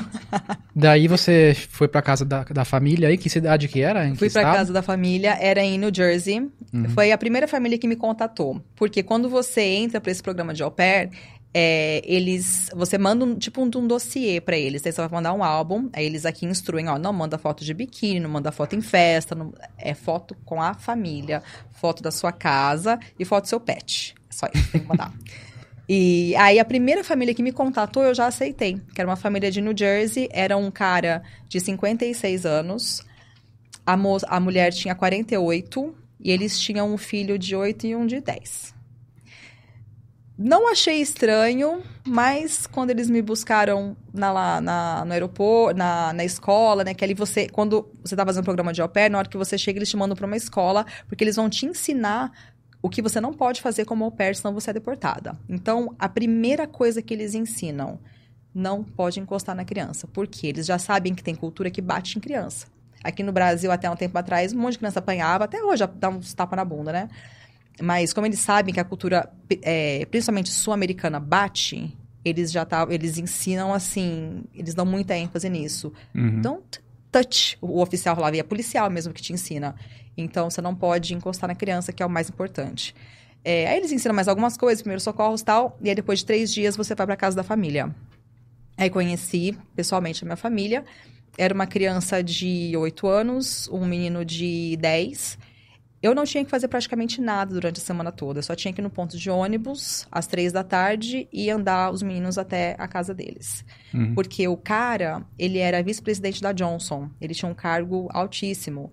E ele estava se aposentando. E a esposa estava voltando a trabalhar. Ela tinha ficado 10 anos fora do mercado, ela era advogada. Então, eles queriam essa troca cultural. Não era financeiro o problema deles. Porque muito americano contrata au pair porque é barato. Sim. Porque enquanto a babysitter ganha 500 por semana, a au pair ganha 139,5 centavos. Então, uhum. Então eles economizavam muito em troca de um quarto e de uma bolsa de estudo de 500 dólares, que é no ano, né? E aí tive essa experiência com eles. É, foi com eles que eu mais aprendi a questão da mentira. O americano, quando ele confia em você, ele confia em você. Quando ele desconfia de você, ele realmente desconfia de você. Então, teve uma. Assim que eu cheguei, eles me trataram muito bem e tal. Ah, João do Brasil, não sei o quê. Fazia festa de família, eu tava ali e tal. E teve um dia específico, um sábado, que eu não tinha nada para fazer, tava nevando. Aí eu falei pra, pra, pra host mom lá, né, pra essa mulher, eu falei, posso ir no shopping? Ela falou, vai. Mas sete horas da noite você precisa estar em casa, porque nós vamos jantar e hoje você vai ficar com as crianças, tá bom? Então, beleza. Fui pro shopping. Chegando, chegando lá, acho que eu dei assim, alguns passos, eu botei a mão no bolso, falei, puta, perdi a chave do carro. Falei, nossa, a mulher me deu hora para voltar, perdi a chave do carro. Falei, e agora, e agora, o que, que eu vou fazer? Comecei a ligar para o pessoal da escola, meus amigos da escola, que lá a gente já tinha celular. Liguei pro pessoal, falei, gente, vem cá, me ajuda a achar essa chave do carro, o que, que eu vou fazer? A mulher mandou voltar às 7 horas da noite, agora são não sei tal, enfim. Todo mundo foi me ajudar e ninguém encontrou a chave do carro. Aí eu liguei para ela, falei, ó, perdi a chave. Eu falei, tem como você vir me buscar? Aí o americano, ele é muito, oh, pretty girl, poor girl, oh my god.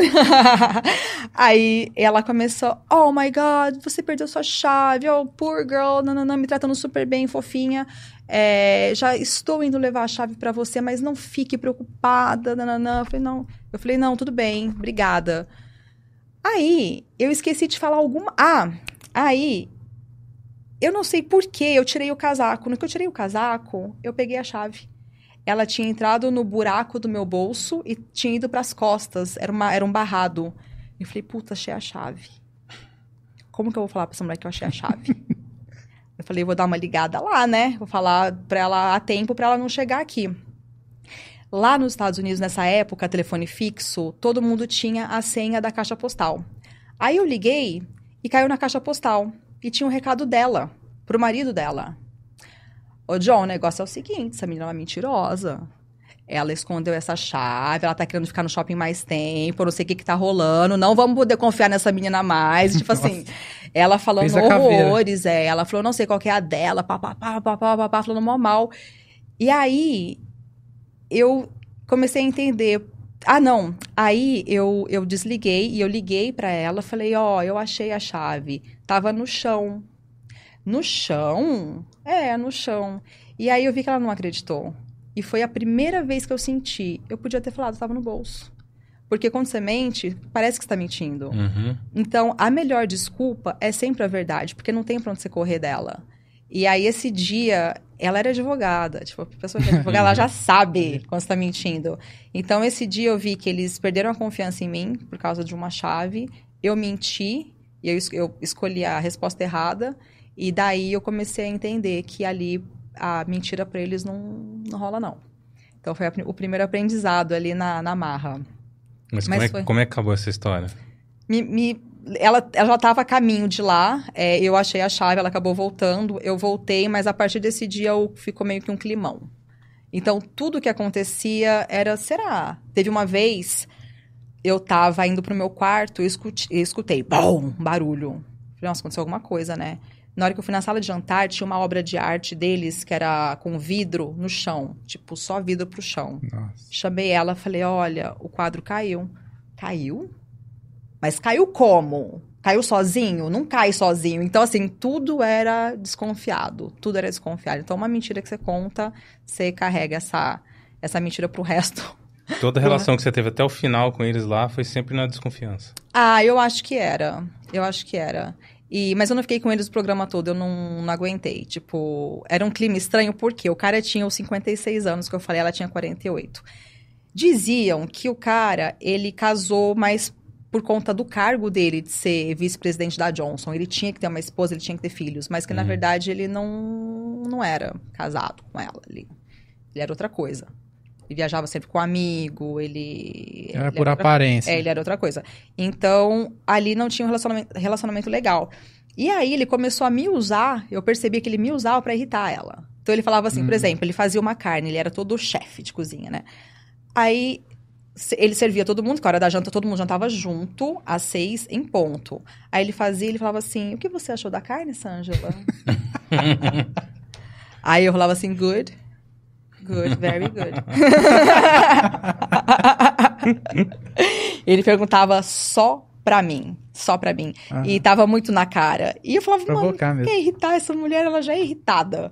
Ela tá casada com um cara que não tá ela já é irritada. Gente. E aí, atrapalhou muito também, porque o menininho mais novo deles, o moleque se apaixonou por mim. Porque lá a gente é diferente, a gente é mais carinhoso, a gente, a gente é diferente. E o moleque dava às 8 horas da manhã, no domingo de manhã, o moleque batia na minha porta, Sandra, open the door, Sandra!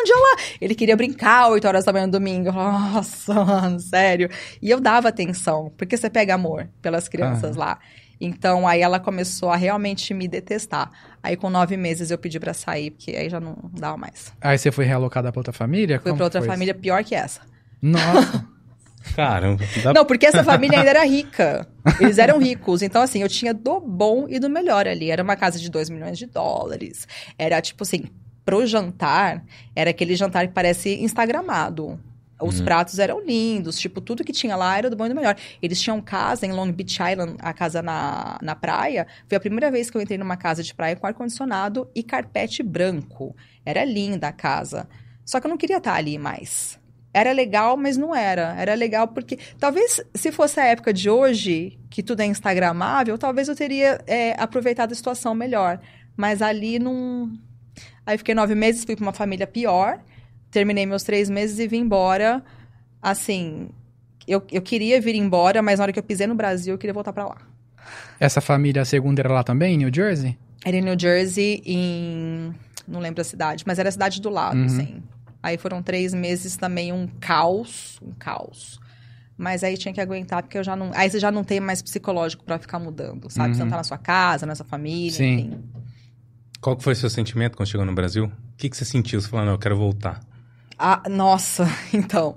Eu tenho uma amiga, a Dani, minha amiga de longa data, e ela me imita. Ela fala assim: nossa, que rua suja. Nossa, tem caçamba? Nossa, olha, o cachorro! Porque lá não tem. Então, quando eu cheguei lá nessa casa de 2 milhões, naquela época, a fiação já era subterrânea.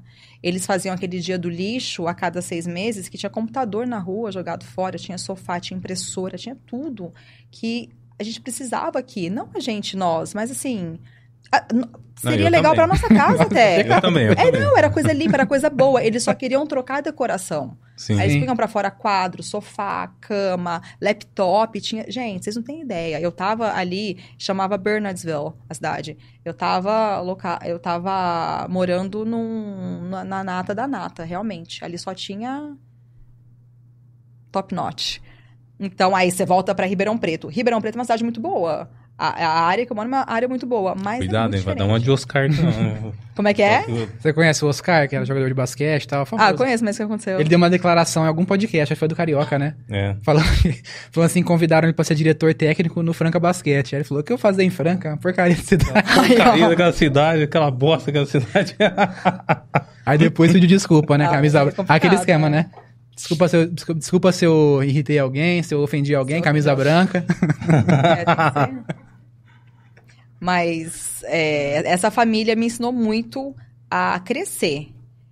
Assim, é, os, os, piores nãos que eu tomei foi deles. E foi no meu primeiro ano. Então eu não tinha maturidade, eu não tinha entendimento nem nada para enfrentar. Eu nem tava na posição de enfrentar ninguém, né? Você tá na casa dos caras. Mas foi o ano que eu mais aprendi. Inglês foi o ano que eu mais aprendi. No meu quarto, pra vocês terem ideia, porque naquela época era dicionário. Não uhum. tinha Google, não tinha, não tinha isso aqui, gente. Então, o que eu fazia? Eu saía de casa, tinha um dicionário na bolsa. O dia que eu esquecia, eu anotava as palavras que eu não sabia. Chegava em casa, o meu quarto, ele era todo forrado de folha A4, com palavras e tradução. Então, eu estudava dessa forma. Porque era assim que você tinha que aprender vocabulário, né? Saía, eu olhava um negócio na rua, nossa, o que, que é? Parece que é tal coisa. Chegava em casa, aí ia colocando no quarto para aprender. Então, aprendi muito, tomei muito não, fiquei muito triste lá, mas também fiquei muito feliz por estar lá. Não com a família, mas por estar lá. Uhum. E TV, você assistia TV lá? Eu assistia TV lá, era a época do Eminem. Nossa, era, é, era uma febre também. Assistia, mas não assistia programas, assim, sabe? Assistia algum show tal, mas não assistia programas. Mas assistia uma coisa ou outra. Uhum. Uma outra coisa também que eu sempre comento com o pessoal aqui do Brasil é, uma coisa para mim era o terror quando eu cheguei nos Estados Unidos, era falar o telefone. É, quando você chegou lá, você já falava bem, não teve esse medo? Ou no começo também era difícil, ficar aquela luta? Tinha medo quando te ligava ali, você ficava, meu Deus, tem que atender o telefone. Ah, aqui não tinha celular, era, falou, era meia luta. Era fixo, né? Era, não, era meia luta, atendia assim, tipo, sem querer atender mesmo. Uh -huh. Só que o, o inglês, o que, que é muito legal do programa de au pair? Você aprende inglês não é tanto com o americano, é com o estrangeiro, porque fica um grupo de meninas que viram amigas. Ah, então ah, tá. eu tinha amigas da Polônia, amiga da Romênia, amiga não sei da onde, e todo mundo tá aprendendo e todo mundo fala mais devagar. Então você não uhum. aprende tanto com o, é, o cidadão americano, você aprende mais com o estrangeiro, o que pro começo é melhor. Depois que você sabe falar, você já não quer falar com o estrangeiro. Porque aí você já não tem paciência. Porque aí o estrangeiro tá falando errado. Aí você não entendeu. Aí você não quer falar, hã? O, na verdade, o americano ele tem muita paciência com o estrangeiro. Americano mesmo. Eu não tenho. Eu não tenho. é, mas o brasileiro tem também, né? Com, com o gringo vem pra cá, né? O italiano tem, não. Nossa. ele grita, fala alto, você não entende, ele você vê que. Porque assim, italiano não, não segura, né? Fica puto, uhum. tá, ele tá puto, ele tá puto. E você não, não tá entendendo, ele te manda pras cucuia. Sim. É, eu, eu senti isso também quando eu fui lá. Nossa. Porque eu também sabia pouquíssimo italiano. E, e ainda, pra você ter noção, ó, como eu sou doido, né? Eu fui uma vez lá, na Itália, né? Eu, fui, eu tava ali perto de Veneza e lá o pessoal não falava inglês, não. Você falou que falava direto lá. Mas não era Veneza, era o centrão ali, não. Era Veneza Mestre que fala, né? Que é a parte uhum. fora da, da, da ilha lá, né? Eu fui no mercado, que eu sempre, quando essas viagens que eu faço, viagem de pobre, viu, gente? Vai no mercado, faz sanduichinho pra carregar, comprar fruta. e aí eu fui nesse mercado e aí eu vi lá um. Tipo um puff inflável. Tava muito barato. E eu queria comprar pra trazer pro Brasil. Falei, bacana, vou comprar esse puff inflável. aí adivinha só. Cheguei no caixa, na hora que passa no leitor, tava, tava o preço normal. Falei, ah. meu Deus, e agora? Como cara? que eu vou explicar isso? Como que eu vou explicar e o dinheiro contado, né? é, o dinheiro contado. Aí eu tentei falar, assim, italiano com, com português misturado, daquele jeito, né? E a mulher, uma luta pra, pra entender. Aí eu tentei chamar assim pra ir lá ver na ah. prateleira. Aí ela chamou alguém, eu fui lá e mostrei com a mão assim, ah, tá, entendi, preço errado, beleza tal. Aí deram um jeito lá. Aí passaram, eu paguei o preço cheio e devolveram lá no, no pós-venda a diferença. Mas nossa, é maluco. Quando você não fala a língua local, não tá num lugar assim, cara. É, realmente é difícil até não, você é, se adaptar. A, mímica sempre vai funcionar, mas se você fala, é muito mais fácil. É mas coisa. a mímica sempre vai funcionar. Uhum, com certeza. E aí você voltou pro Brasil, né? Você tava falando. Voltei pro Brasil, achei tudo sujo, tudo estranho. Mãe, não quero ficar aqui. A minha mãe, puta, e agora, né? E minha mãe também acho que não queria que eu ficasse. Aí eu apliquei para um segundo visto, que era visto de estudante. E hum. o primeiro foi negado. E eu falei, ah, eu sou brasileira, não desisto nunca. Tentei a segunda vez. E aí por razão nenhuma eles aprovaram e eu fui pela segunda vez para lá. Essa segunda vez foi um pouco mais difícil para mim, por quê? Porque eu já não tinha mais essa casa de família para ficar, eu fiquei numa numa casa de uma amiga, num quarto. E um, eu tinha que trabalhar um pouco mais pesado do que aquela do que buscar uma criança no, no ponto de ônibus. Uhum. E aí eu fui arrumar um trabalho, deixa eu ver qual que foi o primeiro. Eu fui arrumar um trabalho num restaurante. Chegou no restaurante, o, o dono falou assim: Você já trabalhou em restaurante antes? Eu falei: Não. Ele falou: Então você vai. Ele pegou o cardápio, falou: Você vai levar o cardápio embora, daqui dois dias você volta. Com o cardápio estudado. Tá bom? Tá bom. Cheguei em casa. Tô lá, né? Estudei daquele jeito, né? Eu não, não sabia nem atender. Aí eu voltei depois de dois dias com o cardápio lá. Aí o cara estudou, estudei. Ele falou: Não, pode começar a atender essa mesa, essa e essa são as suas mesas. Eram mesa de dois lugares cada uma. Uhum. Aí eu falei, ah, então tá, né? É o que eu sou capaz de fazer. Tinha uma mulher que ela sempre pegava a mesa de dois lugares porque ela ia sozinha no restaurante. Devia ter os seus 50 anos. Sabe essa mulher que tem. Não, enfim. Pode falar. que, que tem cara de ter 50 gatos em casa, ah. solitária. Hum. Era, era essa. Era essa. ela ia lá, botava o óculos, levava um livro e ela ficava, fora de brincadeira, de duas a três horas na minha mesa. E no final ela deixava R$1,50 de gorjeta. Gente. Mano, toda vez. E era um diner. E o diner é assim, lá, lá o diner é um, é um, lugar que vem muita comida, é barato, então o cliente deixa uma gorjeta maior. Porque o americano não deixa 10%, o americano deixa no mínimo 15 ou 20. Tem americano que deixa 50, dependendo do valor. Se o americano gastou 20 dólares, às vezes ele te deixa 10, te deixa 15. Uhum. Ele é bem generoso, porque uhum. ele sabe que o garçom, ele não tem salário fixo, ele tem a gorjeta só. E a maioria dos americanos já foi garçom um dia na época de faculdade, então eles sabem como é. Sim. E essa mulher, ela ia toda, ela ia todos os dias. Sentava na minha mesa e deixava uns 50. Aí eu pensei, bom, não tem nada que eu possa fazer mas eu posso zoar a bebida dela. Porque ela fazia assim, ó, o problema não era deixar uns 50. Ela me chamava e falava assim: traz gelo.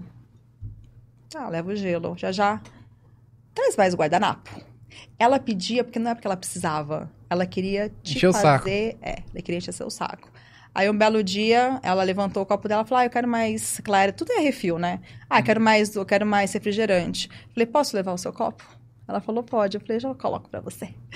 Com gelo. Com gelo, ela falou, please. Eu falei, então vamos botar gelo aí. aí geralmente a gente pega o copo e mergulha assim, né, na, na, na, caixa de gelo. Eu coloquei o copo lá dentro. Nossa, aquele dia eu tava com a mão suja. Nossa, aquele dia assim, eu tinha, eu tinha feito muita coisa lá. Aí peguei o gelo, aí dei uma lavadinha de mão no gelo. Joguei o gelo lá, botei a coquinha, levei para ela. A partir daquele dia eu atendi ela feliz. Eu falei, agora sim, você me dá 1,50. Achei que tivesse sido coisa pior, né? Tudo não, bem. não, não. Tem, ah, esse negócio de cuspir a comida e tal, né? Não, não, não, não. Achei que você havia colocado algum remedinho ah, pra, pra espantar vai, essa mulher. Vai, vai preso. Ah, não, mas. mas ali eu acho que só o fato de você fazer uma pequena maldade, você já fica feliz. Dá né? uma aliviada. Ali, é, aliviou, aliviou. Mas esse restaurante aí, eu fiquei acho que umas três semanas, eu não, não tinha nascido para isso, porque eu não realmente não, não queria ser garçonete. E outra coisa. Por que, que é difícil você estudar um, gar, um, um menu americano? Porque lá, você chega lá, todo prato tem entrada. É sopa ou salada, ou. É, aliás, é sopa ou salada. Aí o cliente escolhe. Ah, eu quero sopa. Quando era sopa, eu ficava feliz, que só tinha duas. Pra você falar, ah, você quer de creamy broccoli ou você quer de onion?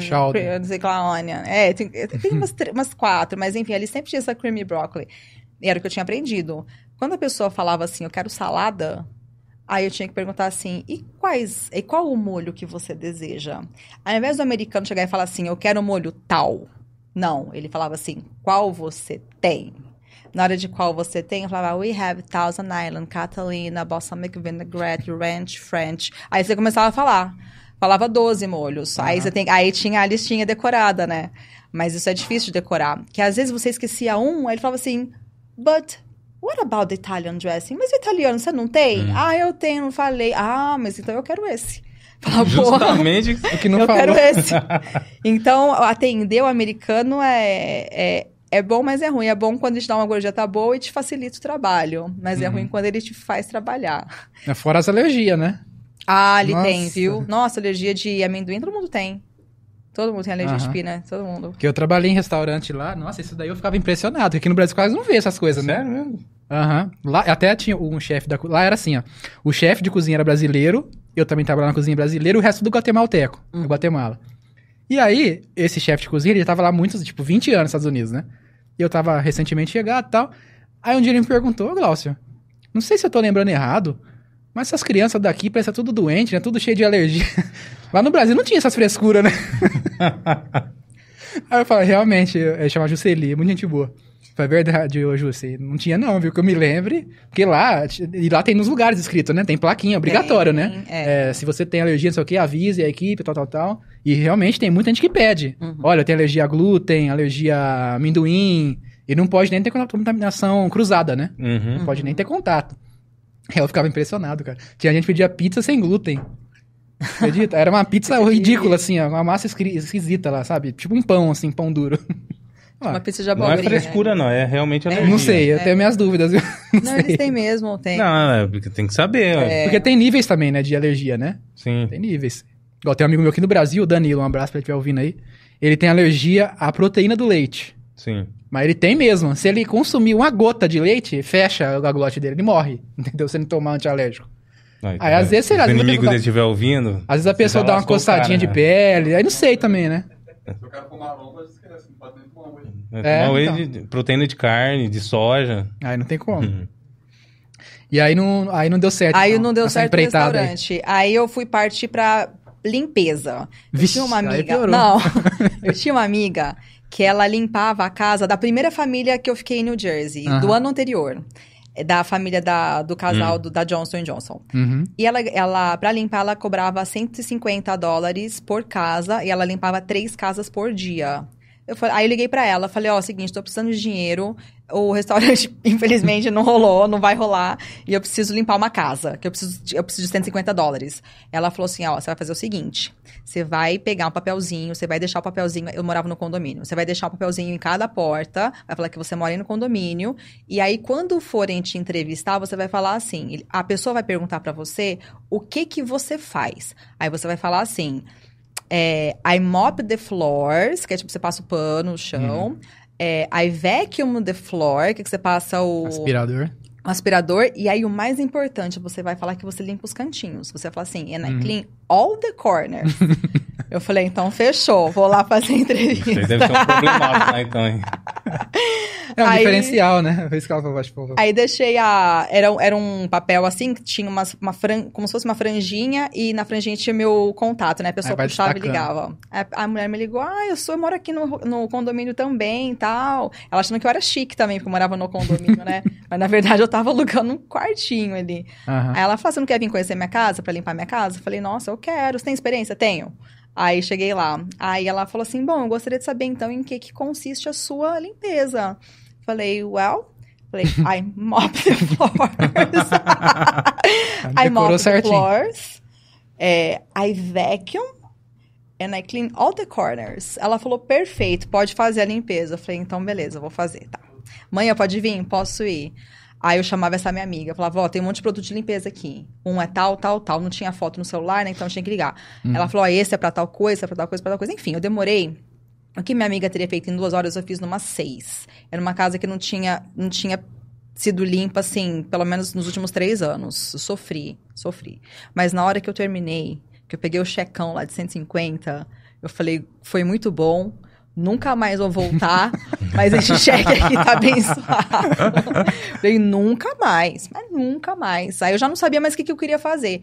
E foi aí que eu, eu entrei num site, tinha um site lá chamado Craigslist. O Craigslist hum. você entra e você arruma emprego. Você vende Classificado, é um grande classificado. classificado. Isso. Você arruma emprego, você vende bicicleta, faz tudo ali. E ali eu procurei um emprego de babysitter, porque eu falei, ah, vai ter que ser isso aí mesmo. Não tá, eu não tenho talento pra outra coisa. Aí eu achei uma, uma pessoa, chamava, numa cidade chamada Ridgewood. Era uma cidade a duas horas onde eu tava, tinha que pegar o trem, e não é porque era, era tão longe, é porque o trem tinha uma parada muito longa. Uhum. E aí tava lá, eram três crianças tal. A mulher, eu respondi que eu tava disponível, ela me chamou pra fazer uma entrevista. Peguei, fui lá. A mulher pegou e falou: Ó, é, são, são, é, são dois meninos gêmeos, uma menininha tal, e a gente quer contratar você para trabalhar o final de semana. Falei, não, então beleza. Aí eu trabalhava de sábado e domingo, ia para lá sábado 8 horas da manhã e voltava domingo 10 horas da noite. Cansativo, mas eu voltava com 200 dólares no bolso, eu ficava super feliz. Aí essa mulher gostou muito de mim. E aí que vem a história. Ela tinha uma russa, que já era babysitter das crianças, e aí ela... Fa... Não, e esse, esse período todo eu estudava. Por isso que eu trabalhava menos horas, o dia que eu limpei a casa que tão cansada tal, eu estudava e, e tinha que trabalhar para, enfim, me manter. Estudava inglês? Estudava, não marketing. Eu ah, fiz um tá. curso de marketing numa universidade na Rutgers University. E aí, ah, tava lá pra fazer bonito, né? Pra catar mais um diploma aí pra dar pra minha mãe. mais um diploma aí, mãe. Isso aqui pagou a viagem mesmo. E aí essa mulher chamava Pam Christian. A Pam, ela começou a me chamar, falou assim, Sângela, você não quer trabalhar fixo para mim? Quanto que você ganha? Eu falei, ai, quase nada. Ela falou, não, trabalha fixo. quase nada. É. ela falou, ó, trabalha fixo para mim, eu pago 450 dólares por, por é, semana. semana.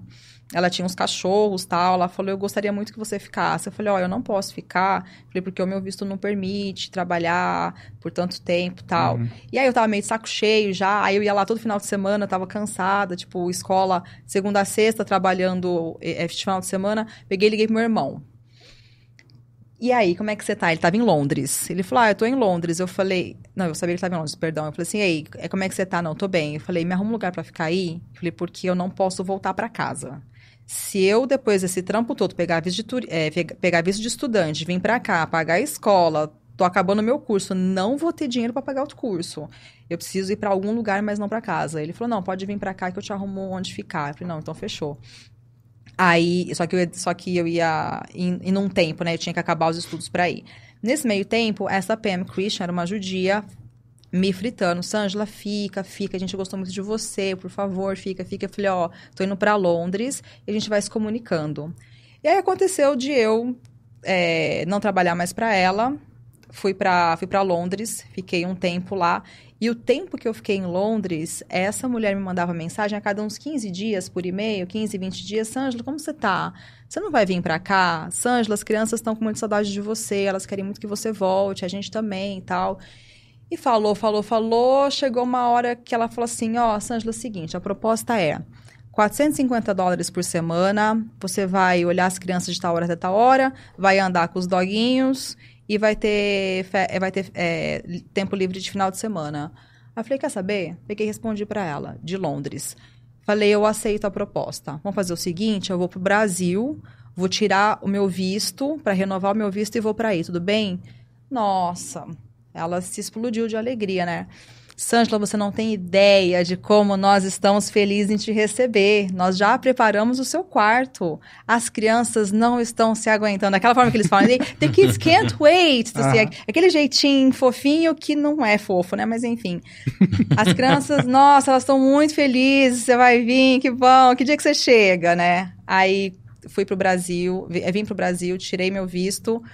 E aí a minha viagem estava marcada para o dia 30 de outubro. Eu falei assim, dia 30 de outubro eu chego. Nossa, a gente já está aqui com as portas abertas. É. Aí vim pro Brasil, tirei visto de turista, falei, agora eu vou. Avisei ela, Pam, estou partindo, amanhã estarei aí. Ela falou, estamos te esperando. Parti, cheguei em New Jersey, primeira coisa que eu fiz, computador, cadê meu e-mail, né? Peguei, cheguei, mandei uma mensagem para ela. É, PM, cheguei. Nunca mais me respondeu. Nossa! Como assim? Nunca mais me respondeu. tô até hoje esperando a resposta dela. Ela sumiu. Oh, Nunca louco. mais ela me respondeu. Ela não colocou nem assim, não queremos mais, desistimos. Ó, oh, não, nada. Nada. E você insistiu? Mandou antes, mais mensagens? Não. Antes de sair do Brasil, ela respondeu. Respondeu um dia antes. Ah, não. Um dia o que, que você imagina que aconteceu? Que louco. Não, porque para mim você parece que foi sacanagem. Não sei. Não sei, porque ela passou meses, meses, venha, venha, venha, venha, venha. Eu vim pro Brasil para isso, para tirar meu visto, para ir para lá, para trabalhar para ela. Hum. Eu levei uma mala de roupa de, tipo assim, moletom, moletom, camiseta, camiseta. Que eu falei, bom, eu só vou trabalhar. Aí depois eu vejo o que, que eu faço. Então eu levei uma mala de, disso daí. E aí passaram-se três dias, eu sabia que ela tinha recebido o e-mail. Passaram-se três dias, ela não tinha respondido. Eu falei, bom, eu vou no mesmo site que eu achei ela, eu vou achar outra. Pra outra família. Aí fui nesse mesmo site, tô lá vendo os artigos, uma pessoa muito direta, tá? Então a pessoa que fica assim, estamos procurando uma babá que faça isso, isso, isso, eu não quero. Aí tinha um anúncio assim, procuro babá. Mora na minha casa, dirige meu carro. Só. Eu uhum. falei, eu quero essa. Por que, que você não gosta de detalhe? Acho chato. Acho chato. Eu até tô falando muito aqui porque é uma, é uma vez que eu vou vir aqui. Então, assim, é a vez que eu tenho para contar. Mas eu, Sângela, teria, opa, teria contado isso já em tudo, em cinco minutos. Mas aqui tô sendo mais detalhista. É, vi essa mulher, dirige meu carro, mora na minha casa. Peguei e falei, estou disponível. Eu falei, se ela é direta, você também. Ela falou, entrevista amanhã. Fui lá, ela conversou comigo. Ela falou, ó, oh, sou americana, tenho um filho o pai da criança mora em Singapura. É, vou para Chicago 6 horas da manhã da segunda-feira, volto 6 horas da manhã da sexta. O moleque é seu. Tudo bem? Falei, tudo bem. Caraca. 600 dólares por semana. Falei, fechou. Aí arrumei um emprego melhor, uma criança só, ganhando mais, não tinha ninguém mexendo no saco. Fiquei dois anos e meio com essa, com essa mulher. Fui para Singapura levar o moleque pai dele morava lá. Um dia ela chegou para mim e falou: E aí, você tá disposta a pegar o avião, levar meu filho para lá ver o pai? Eu falei: Tô. Ela falou: Você não vai ter que trabalhar. Você só vai levar. Você vai passar férias lá. Eu falei: Não, fechou. Então tem coisa que tem porta que fecha, que ela tem que fechar. Uhum. Para outra, muito melhor abrir. E foi muito melhor. Essa, essa família que eu fiquei, que na verdade era uma mãe solteira, né? Foi excelente. Excelente. Tanto financeiramente falando, como eu tinha paz ali, enfim. Fui liberdade, pra Singapura, né? liberdade. Fui para Singapura com tudo pago. Tive uma praticamente uma guia turística lá para mim. Quando eu fui levar essa, esse menino, que ele tinha. Aí ele já tinha seus três anos e meio. É, ele, ele arrumou uma amiga pra ficar dando rolê comigo, me mostrar restaurante, me levar nos lugares, me levar em shopping. Então, assim, foi uma super viagem de graça. Recebia, eu recebia por isso. Enquanto eu tava lá, quando eu voltei, a criança não voltou comigo. Eu recebi durante seis semanas, sem fazer nada. E foi muito bom. Só que aí teve um fim trágico. A, essa mulher, ela, ela começou a namorar um cara, ficou grávida. Aí o pai da criança lá ficou sabendo. Eles eram divorciados. E aí ele cometeu suicídio. Nossa. Conta, é. E aí teve um fim. Aí foi mandado embora. Nossa. É, aí foi bem mais. O, o suicídio foi por, por, motivo financeiro também, né? Uhum. O, o, asiático, ele, ele tende a se suicidar quando ele se vê impotente, assim. Uhum. E, é, mas foi, um, foi uma família muito, assim, que eu carrego mesmo, de, de, de amor, sabe? E aí, no comecinho desse menino, ela, para vocês verem como que o americano, quando ele confia, ele confia. É, o primeiro dia eu fui lá, ela falou assim, ó, seguinte, hoje a gente vai dormir na casa do meu namorado, você vai levar o meu filho de volta para casa, porque em casa não tinha força, era alguma coisa assim, tá? Tá. Peguei o carro para levar o moleque, eu não sabia onde eu tava, não tinha. GPS. Não tinha nada. E aí o moleque. Botei o molequinho na cadeirinha, né? Falei, era, era um trajeto de 10 minutos. Só que era estrada. Você pega um retorno errado, você vai parar uhum. lá, né? Você quer pegar, você vai parar lá. Eu não sei o que, que eu fiz. Depois de duas horas eu não tinha chegado na casa ainda. e aí. eu já não sabia mais onde eu tava. Tinha soltado até um Amber Alert no celular dos outros. Eu, eu não sabia mais onde eu tava. Aí o molequinho acordou nesse meio tempo. E aí ele falava. Aí eu, eu entrava nas, nas, nas cidades, né? Porque lá é uma cidade para outra, é como se fosse um bairro para outro. São várias cidades. Uhum. E aí o americano ele tem essas garagens, né? Que você consegue entrar e sair porque não tem portão. Aí quando eu entrava, o molequinho olhava e falava assim: This is not Ryan's house. Que é tipo assim, essa aqui não é a casa do Ryan, igual um boneco. Eu falava, não, essa não é a casa do Ryan, mas tá chegando. Aí eu voltava, aí eu tinha que dar ré, fazer um gato em outra rua, porque eu falava, nossa, tô perdida ainda. Aí ele olhava e falava assim, This is not Ryan's house. Aí ele ficava falando, falava, cara, essa frase desse menino. Eu fiquei durante anos com This is not Ryan's house. Eu falei, nossa, ele tem que chegar na casa dele. Eu olhava, assim, faz duas horas, não sei onde que é. Mas enfim, cheguei. Foi uma família bem, bem legal de trabalho. Eu conheci muita gente. E você manteve contato com eles ou não depois? Durante um tempo, sim. Durante uns. Depois que eu saí, durante uns dois, três anos, sim. Aí depois acaba não tendo nada a ver. Uhum. Acaba não. Ah, não tem mais muito o que conversar. É só você sim. falar assim: ah, vocês estão bem? Tamo. Não tem mais. E quando você começou a cuidar da criança, tinha quantos anos a criança? Dois e meio. Dois e meio. Aí fiquei dois anos e meio com ele. E aí foi nessa época que eu conheci o Brian.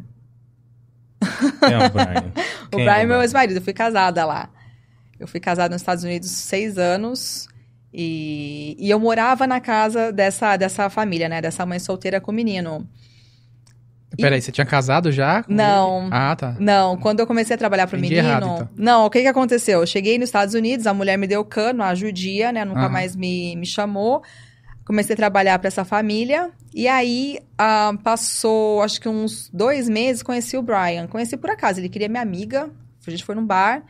Ele chegou na minha amiga, minha amiga não falava inglês, ela empurrou ele para mim. Eu falei, ah, eu dou conta então, né? dou conta. Foi falar. um tipo assim, não quero, tô, tá, então vai. E o americano, ele te conhece, ele pega seu telefone. É isso. Pegou meu telefone, que não é igual aqui. Aqui o negócio acontece, né? Pegou o telefone, passou uns dois, três dias, me mandou mensagem falando assim: tô passando aí na sua casa. Você tá em Summit? Tô em Summit. Falou: tô passando na sua casa porque no hospital às seis da manhã. Só entendi isso. Nossa, o que esse cara faz? Quero ser médico. O cara é médico.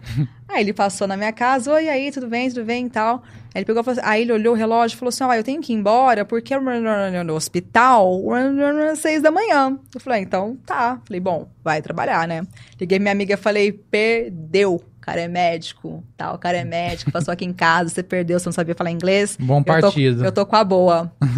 aí outro dia, ele me chamou, posso passar aí? Posso. Era a mesma coisa. Esse cara falava do hospital, falava às seis da manhã, eu falava, o que ele vai fazer lá? Porque aí eu vi que ele não era médico. Que eu falei, não tá com cara. Talvez da meia-noite às seis da manhã ele seja da limpeza. Talvez uhum. a minha amiga não tenha perdido tanto assim. Eu falei, bom, ele faz alguma coisa nesse hospital. Ó, se o Brabo estiver ouvindo isso aqui, vai dar, vai dar conversa. Ele vai fazer o react lá. É. Com cer- ah, é verdade. é verdade. Aí eu cheguei, bom, vamos ver o que esse cara faz. Eu não entendia, não entendia.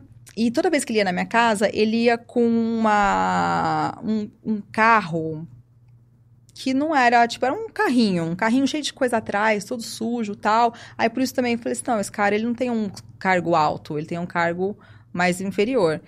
E aí um dia ele pegou e falou assim: não, vamos comigo no hospital, porque a minha mãe tá lá. Aí eu entendi. Falei, bom, a mãe dele tá lá. Aí depois que eu entendi, a mãe dele tava internada, teve câncer no pâncreas e tal, e ela, ela tava lá. Aí a gente foi pegando intimidade, fui conhecendo a família, e aí ele pegou e falou assim pra mim, depois de cinco dias, ele falou, ó, oh, tem uma festa de Natal pra ir, você quer ir comigo? Eu falei, quero. Aí ele foi me buscar. Foi me buscar com uma minivan cheia de coisa atrás, toda suja. Eu falei, aí ele pegou e falou assim: "Ah, é o carro do meu trabalho". Eu falei: "Não, beleza". Me levou numa festa de Natal de amigos. A hora que eu cheguei no hotel, um hotel assim maravilhoso, uns lustres, camarãozão, não sei o quê. Eu falei, gente, o que eu vim fazer aqui? Eu só tinha levado aquela mala de trabalho, né? Uhum. E aí, antes do antes do dessa festa, eu falei, preciso comprar uma roupa. Aí ele me ligou e falou assim: Ó, eu tô sem. Eu tô sem gravata e eu tô sem. O que, que ele tinha esquecido? Gravata e, e escova de dente. Falei, tá, vou comprar pra você. Falei, mano, o cara me busca numa van. Tá pedindo pra eu comprar as coisas pra ele. Então vamos ver onde é que isso aqui vai chegar, né? Tá encostando. Me buscou. Sorte da minha amiga, né? é, aí eu já tinha uma ideia. Aí a gente chegou no hotel, um hotel muito chique, mas muito chique. falei, gente, não tá batendo, não tá batendo. Aí entrei, ele começou a me apresentar como namorada, tal, entreguei a gravata, nananã.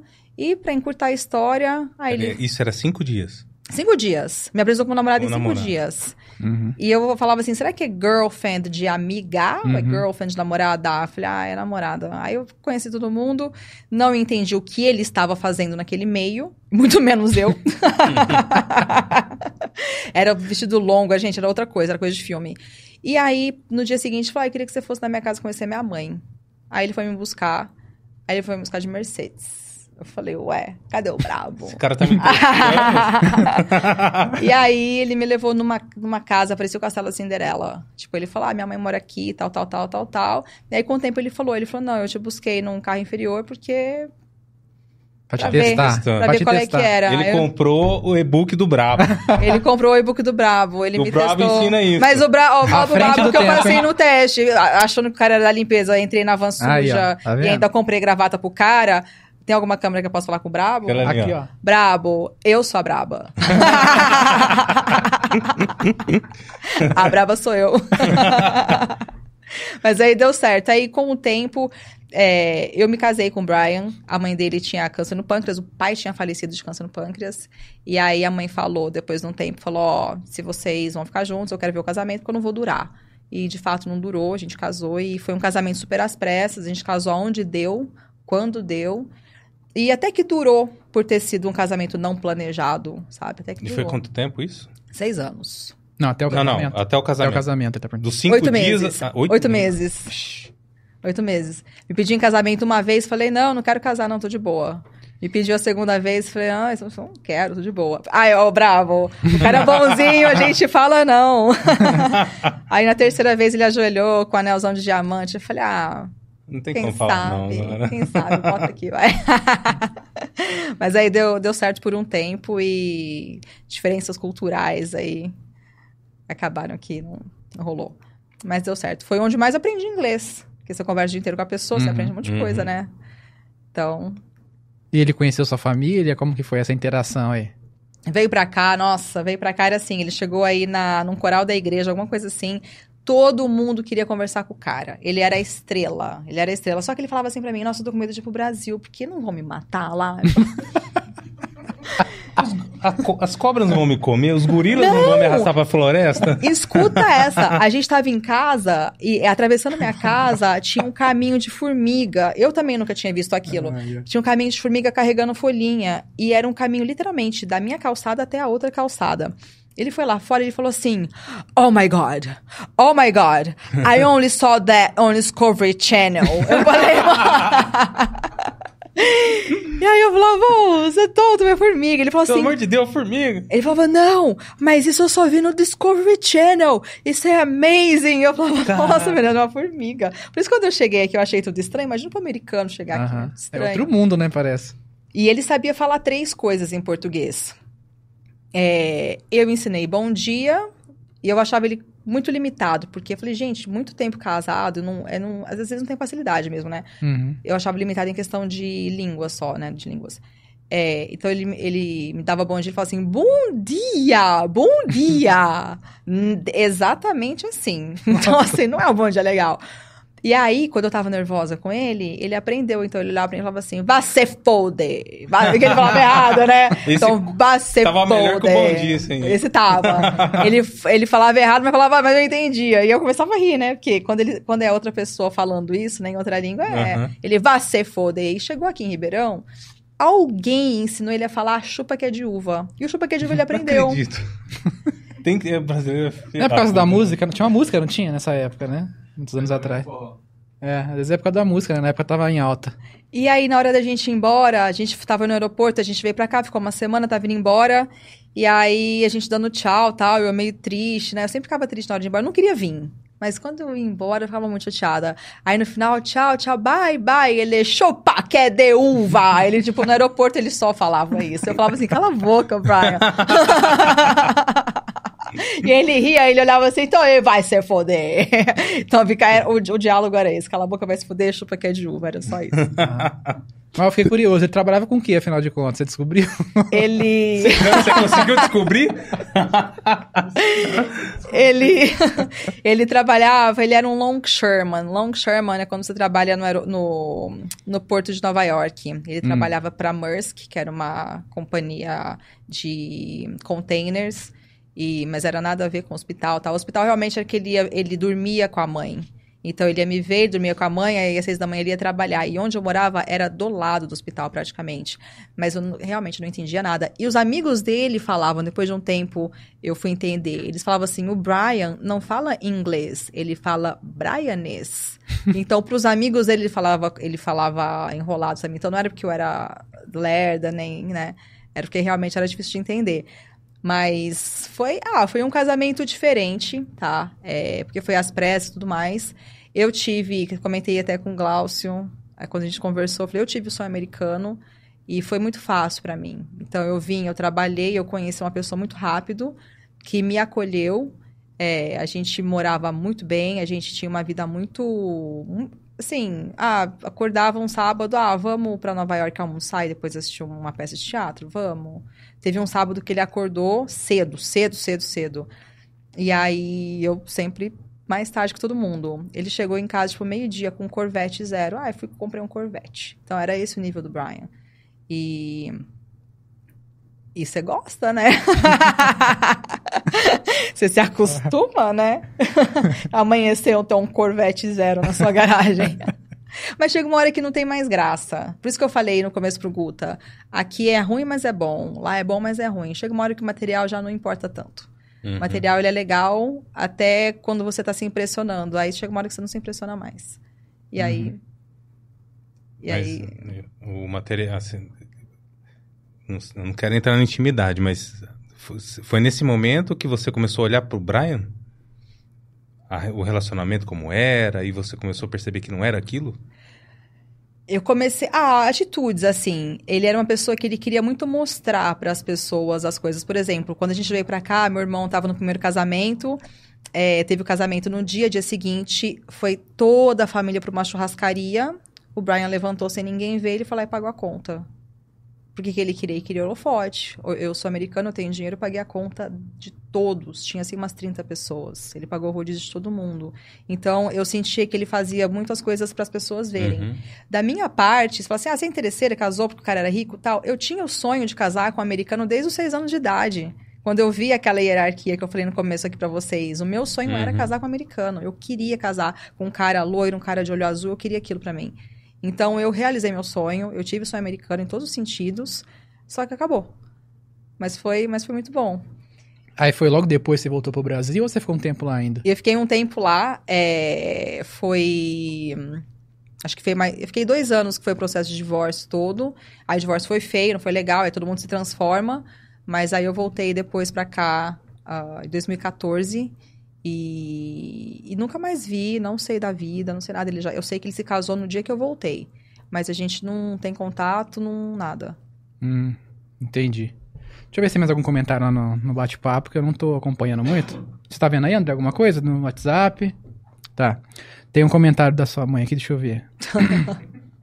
Achei interessante. Uh, ela falou assim, era exatamente assim, sempre sincera. Aliás, irritantemente sincera. Irritante. É, nossa, ela não gosta. A minha mãe não gosta. Ela não, ela não tá preparada. Mas posso contar uma história? Pode, pode. Tá. Depois eu vou falar outra coisa que eu lembrei dela. Ó, quando eu morava em Londres, a minha mãe, ela sempre, ela amou que a gente morava, ela amava que a gente morava fora. Por quê? Porque a gente sempre tinha um motivo para estar tá viajando. Então, uhum. quando eu tava em Londres, como tem aeroporto de Heathrow, ele vai para tudo quanto é lugar muito rápido, porque o Heathrow, o aeroporto de, de Londres, ele tá bem no centro. Então, você quer ir pra Alemanha, quer pra... É tudo ali pertinho, é uma hora, duas horinhas, você já tá em outro país. Minha mãe me chamou quando eu tava em Londres quando tava rolando aquele papo da judia, daí pros Estados Unidos e tal, foi essa uhum. época. Ela falou assim: Ó, oh, vou pra aí. Vamos fazer uma viagem? Eu falei: Vamos. Onde você quer ir, mãe? Ah, eu quero ir pra. Ela fez o roteirinho lá. Vamos para a República Tcheca, vamos para Viena, pra Áustria. Nossa e para Budapeste. Eu falei, não, beleza. Aí ela falou assim, Sângela, então vamos programar viagem e tal. Você compra o voo aí, né? Porque ela tem um, um voo bem baratinho que você vai de, do Heathrow para quanto é lugar. E aí ficou por minha conta. Ela falou assim, Sângela, eu só quero que você faça duas coisas. Confirme o, o hotel, está tudo certo, os, os hotéis. E qual a temperatura que vai estar tá lá. Eu falei, mãe relaxa. Relaxa porque é março, primavera, vai estar tá ótimo. Ela falou, não, então tá bom.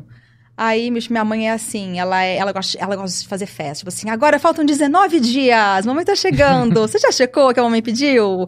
A temperatura e os hotéis? Eu falei, ai mãe, depois eu faço isso, tá? Tá. Aí, ai, faltam dois dias, mamãe tá chegando. Ai, está feliz? Ela é assim, você tá feliz? Ai, não, não. Não, mãe, tá. Tá, vou, pode, mãe, vem fria vai estar tá a temperatura ótima lá, o hotel tá checado, tá tudo, tá tudo de boa. Ela falou, então tá bom. Chegou lá em Londres, dia seguinte já fomos pegar o voo para República Tcheca. Bom, estamos no avião. eu na janela, minha mãe aqui do lado. E minha mãe é assim, tudo da viagem é um acontecimento. A garrafinha, essa garrafinha é da República Tcheca, tem uma letra diferente que ela vai levar. Ela leva a garrafinha embora. É, tem uma embalagem de alguma coisa que ela achou bonita, ela vai levar. É, é, ela, ela vai em brechó para levar colherinha de prata. Ela gosta dessa coisa cultural, enfim, diferente. Uhum. E aí a gente estava dentro do avião, e aí o avião meio que abaixou. Ah, a gente deve estar tá perto, né? Aí ela botou a cabeça assim, olhou, ela falou: ah, Gente, que areia branquinha! Eu nunca vi isso na minha vida, Sângela, olha! Eu sou zero expressiva, né? Eu olhei e voltei pra minha. Aí ela aqui, né? Querendo ver, ela falava assim: Sângela, eu nunca vi uma areia tão branquinha na minha vida! Aí ela já tem aquelas, né? Nossa! Ela já começa a engrossar a voz. Nossa! Aí ela começou meio que perder a empolgação. Falou assim: Ué, mas que deserto que é esse que a gente sobrevoa? República Tcheca. Onde é que a gente vai parar aqui? Que deserto que é esse que a gente sobrevoa, que a gente tá em cima dessa areia toda? Aí eu olhei, eu falei, mãe, que estranho ter areia em cima do telhado. Ela falou, nossa. E aí ela, Sângela, mas eu olhei, eu olhei para ela e falei assim, mãe, é neve. e eu tinha falado, mãe, a temperatura vai estar tá ótima, é primavera, pode vir tranquila. Ah, o imaginário dela já tava. Imagina a mala dessa senhora. Ela falou, nossa, ela qual que a... deserto que é esse? Que tá, tipo assim, tá demais, que lindo. Eu falei, mãe, é neve. Ela olhou, deu um acesso de riso na gente, mas um acesso de riso. Eu falei, a gente não tem roupa. A gente não trouxe roupa pra neve. E, mas deu tudo certo. Mas, assim, é, aprendi com a minha mãe que você tem que checar a temperatura. É, quando a mãe fala, a mãe fala. Sângela checa tal, enfim. Essa foi uma das viagens. Eu e minha mãe, a gente já viajou muito. Então, ela, ela aproveitava dessa coisa de, ah, filho mora fora, vamos conhecer outro país. Uhum. Então, a gente viajava bastante. O que eu, que eu comentei, que eu lembrei de falar sobre ela, é que ela sempre comentava aquela questão que você falou agora há pouco, de que você corrigia as pessoas falando inglês. Até hoje. Mas Até parece hoje. que deu uma reduzida, pelo que você acho que você comentou recentemente, ou ela, não sei. Que antigamente, quando estava casada com o Brian, ela dizia ela que era constantemente isso, né? É. Principalmente quando ela falava com ele. Ah, mas ela é até hoje. Ela não é independente, é. Minha mãe, eu corrijo. Mas eu corrijo não é pra ser chata. É pra falar direito. Você falou errado. É tipo assim. Ah, eu não sei uma palavra. Glass, mãe, glass. Tipo, eu, eu, na hora que ela fala, eu já falo na sequência. Ah, deixa eu falar como eu quero. Você vai começar a falar errado, ninguém gosta. E na hora que ela começa a falar inglês, eu começo a rir, eu não sei porquê. me dá acesso de riso. Mesmo que ela não tenha falado nada de errado, me dá ah. acesso de riso. Mas é coisa de mãe e filho mesmo. Sim. Eu não faria isso com outras pessoas, mas quem me dá liberdade. A mãe eu, não deu liberdade, isso. é o que eu tenho. eu liberdade. entendo, eu corrijo a Bianca também, ela tá ouvindo, ela, ela não me deixa mentir. Se a minha amiga Dani estiver ouvindo também, ela esposa. sabe. Corrijo, ensino, mas a Dani não leva mal. A Dani não leva mal, ela uhum. entende que eu tô, tô ensinando. Sim. É, a Bianca também não leva mal, não. Ela sabe que é pra, pra aprender mesmo. Pra edificação. Mais algum comentário, Michael? Não, não. Lembrou da história do... Ah, nós não falamos do mais importante, né? Até agora ela falou que. Hã? Não, o pergunta. Lembrou da história da Bianca? O que, que é? Bom, depois eu olho aí. Sandra Salomão. Bom, daí ela voltou pro Brasil. Ela quem? Não, você, né? Ela quem? ela voltou pro Brasil. você, tá falando. E aí você começou. Primeiro, vamos do início, né? Você tentou fazer um, ter um negócio de brechó, né? Brechó de, de luxo. Com você. Que você procurou. Deixa eu falar a minha parte pra, pessoa, pra interagir um pouco com você. Tá. Ela chegou no Brasil, conheci ela, né? Através da mãe e tal. A Bianca já conhecia, que era amiga dela de antigamente. E aí ela falou, Glaucio, eu sei que você trabalha com, com sites, com tecnologia e tal. E eu quero criar uma loja virtual de bolsas de grife. Né? Bolsas e outras peças de roupa de grife é, Chanel, é Chanel, né? Que fala? Chanel. Chanel, Louis, Louis Vuitton, Louis Vuitton, Louis Vuitton etc. Tudo bem, aí conversamos tal, e colocamos o site no ar, e aí você começou a trabalhar com isso, né? Que você tinha as suas próprias peças que você vendia, e também algumas que você trazia depois, né? É. Quer falar um pouco sobre isso? Vamos lá. Quando eu voltei dos Estados Unidos, eu trouxe 15 malas no total das coisas que eu tinha lá em três viagens, né? Cada viagem eram cinco malas que era permitido. Nossa, 15 malas? Eu tinha muita coisa. Você vira americano, você, se você entrou nessa cultura americana, você virou consumista, capitalista, todos os istas que te faz gastar dinheiro todo dia. E eu voltei com muita coisa, muita coisa cara. E quando eu cheguei aqui, eu vi que eu não tinha esses lugares todos para ir como eu tinha lá. Então lá eu tinha realmente uma vida muito diferente daqui é, lugares lá muito mais refinados. Não é porque lá eu tinha uma condição financeira diferente, não é isso. É que lá tinha lugares mais refinados, que você não tinha que andar a pé, que você não. É, como é que eu vou explicar? Tipo, lugares que eram realmente luxuosos, tá? Uhum, e sim. que não tem aqui em Ribeirão Preto. E eu falei, gente, para onde que eu vou com esse tipo de sapato? Para onde que eu vou com uma bolsa desse valor? E aí eu somei tudo que eu tinha ali e aí eu não sabia que estava na moda esse tipo de brechó aqui em Ribeirão. E aí uma pessoa falou para mim, por que você não abre um brechó de luxo? Tá super na moda em São Paulo. Eu falei, ai, mas como? Eu falei, ah, abre no Instagram. E aí eu abri no Instagram em dois dias. Eu lembro que tinha entrado dois mil seguidores e eu vendi uma Louis Vuitton. Em dois dias. E aí foi quando eu chamei você para você fazer o site para mim. Na época era PagSeguro, né? Nossa, era uma, nossa, uma dificuldade, um juro, um parcelamento difícil, uhum. nossa. E aí eu abri Dá o site. Dá mais valor alto assim, né? É. Ah, morde bem. Morde mesmo. Aí eu abri o, aí eu abri o site com você, que era o brechó de cla o brechó authentic, depois brechó, brechó authentic. É, mas que não, ninguém ia saber escrever nem nós. e depois o brechó de classe, que aí ficou uhum. por bastante tempo. Eu, eu, eu, sou, eu vivi do brechó de classe durante muito tempo. O que acontecia? Eu tinha peças que ninguém no Brasil tinha. Por quê? Cada vez que eu ia para os Estados Unidos pegar mais coisa minha que tinha ficado lá, eu entrava em leilão de bolsas é, tipo Chanel, bolsas mais assim que ninguém tinha aqui para dar num brechó e eu trazia. Então eu sempre trazia as bolsas que todo mundo queria, eram as bolsas mais caras, e jogava lá no brechó e vendia. E, e, na época foi muito bom. Só que chega uma hora que você tem que parar. Porque toda vez que eu ia, eu trazia, ia, trazia. Até que teve uma vez que, como eu morei lá, eles não tinham o que falar, porque é bolsa usada. Uhum. Então, não tinha como a, a, Receita Federal prender nada, porque é, é minha. Na verdade, eram minhas. Eu poderia, eu poderia vender ou não, né? Então, não tem o que contra mim. E até que chegou um dia que uma menina me parou na Federal, na, no aeroporto. Aí ela falou assim, abre, só parou eu, só eu. Só eu. Eu já tava marcada, né? Aí me levou pra salinha, aqui no Brasil. E aí, o que, que acontecia? Eu ia para os Estados Unidos com a mala vazia. Eu tava com duas cheias. Eu trazia minhas coisas, trazia a bolsa, trazia tudo, então começaram a desconfiar. Aí ela falou assim: abre a mala, eu abri. Ela falou assim: de quem são essas bolsas? Eu falei: são minhas. Você comprou? Comprei. Nada do que eu falava na Federal era mentira. Aí ela pegava, assim, teve uma vez que tinham duas parecidas. Ela pegou uma, falou, ela passava a mão assim, era uma tortura psicológica. Ela fazia assim, ó. Nossa, mas essa está tão novinha. Ela falou, você comprou agora? Eu falei, não. Eu falei, se você olhar o código interno dela, eu te falo que ano que ela foi fabricada. Porque a Chanel, ela tem um ano de fabricação. As bolsas que eu trazia eram bolsas que já tinha oito, oito, dez anos. E aí ela falou, nossa, e essa aqui é muito parecida com a outra. E ela começou a fazer isso comigo. E eu cheguei pra ela e falei assim: você não gosta de bolsa? Ela falou, eu não. Eu falei, você já morou fora? Ela falou, já. Eu falei, Austrália? E aí eu comecei a falar com a federal. ela, falou, ela falou assim: como é que você sabe? Eu falei assim: porque esse pessoal aí que vai pra Austrália não gosta desse tipo de coisa de luxo. tá presa, tudo aprendido. Vai pro meu brechó isso aqui. aí ela chegou e falou assim: é... Não, aí ela olhou, aí ela começou a olhar sapato e tal. Ela falou assim: Nossa, mas por que, que você tem tanta coisa? Eu olhei para ela e falei assim: Porque eu posso.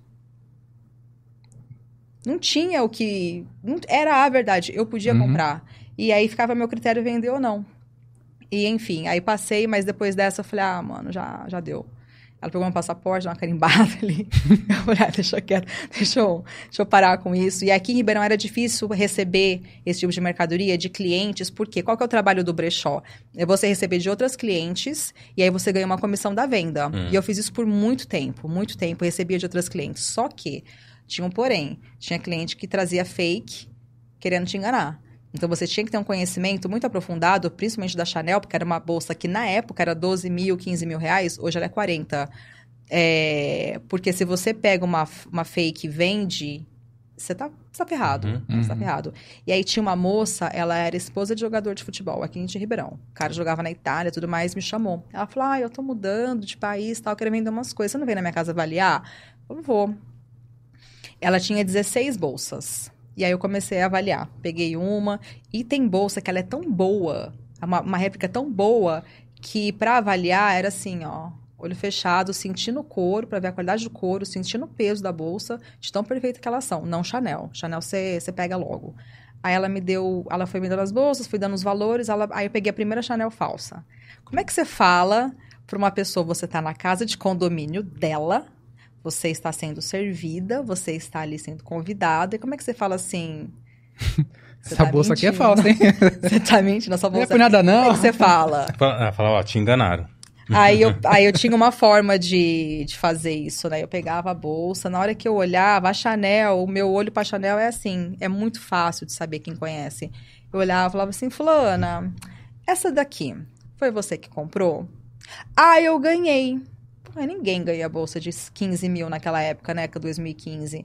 Ah, eu ganhei. Eu falei, ah, então tá. Essa daqui, se você conseguir a nota fiscal dela, tá? Eu vou precisar. Aí eu olhava as outras tal, aí peguei outra falsa. Falei, essa aqui foi você que comprou? Fui eu. Falei, você lembra onde?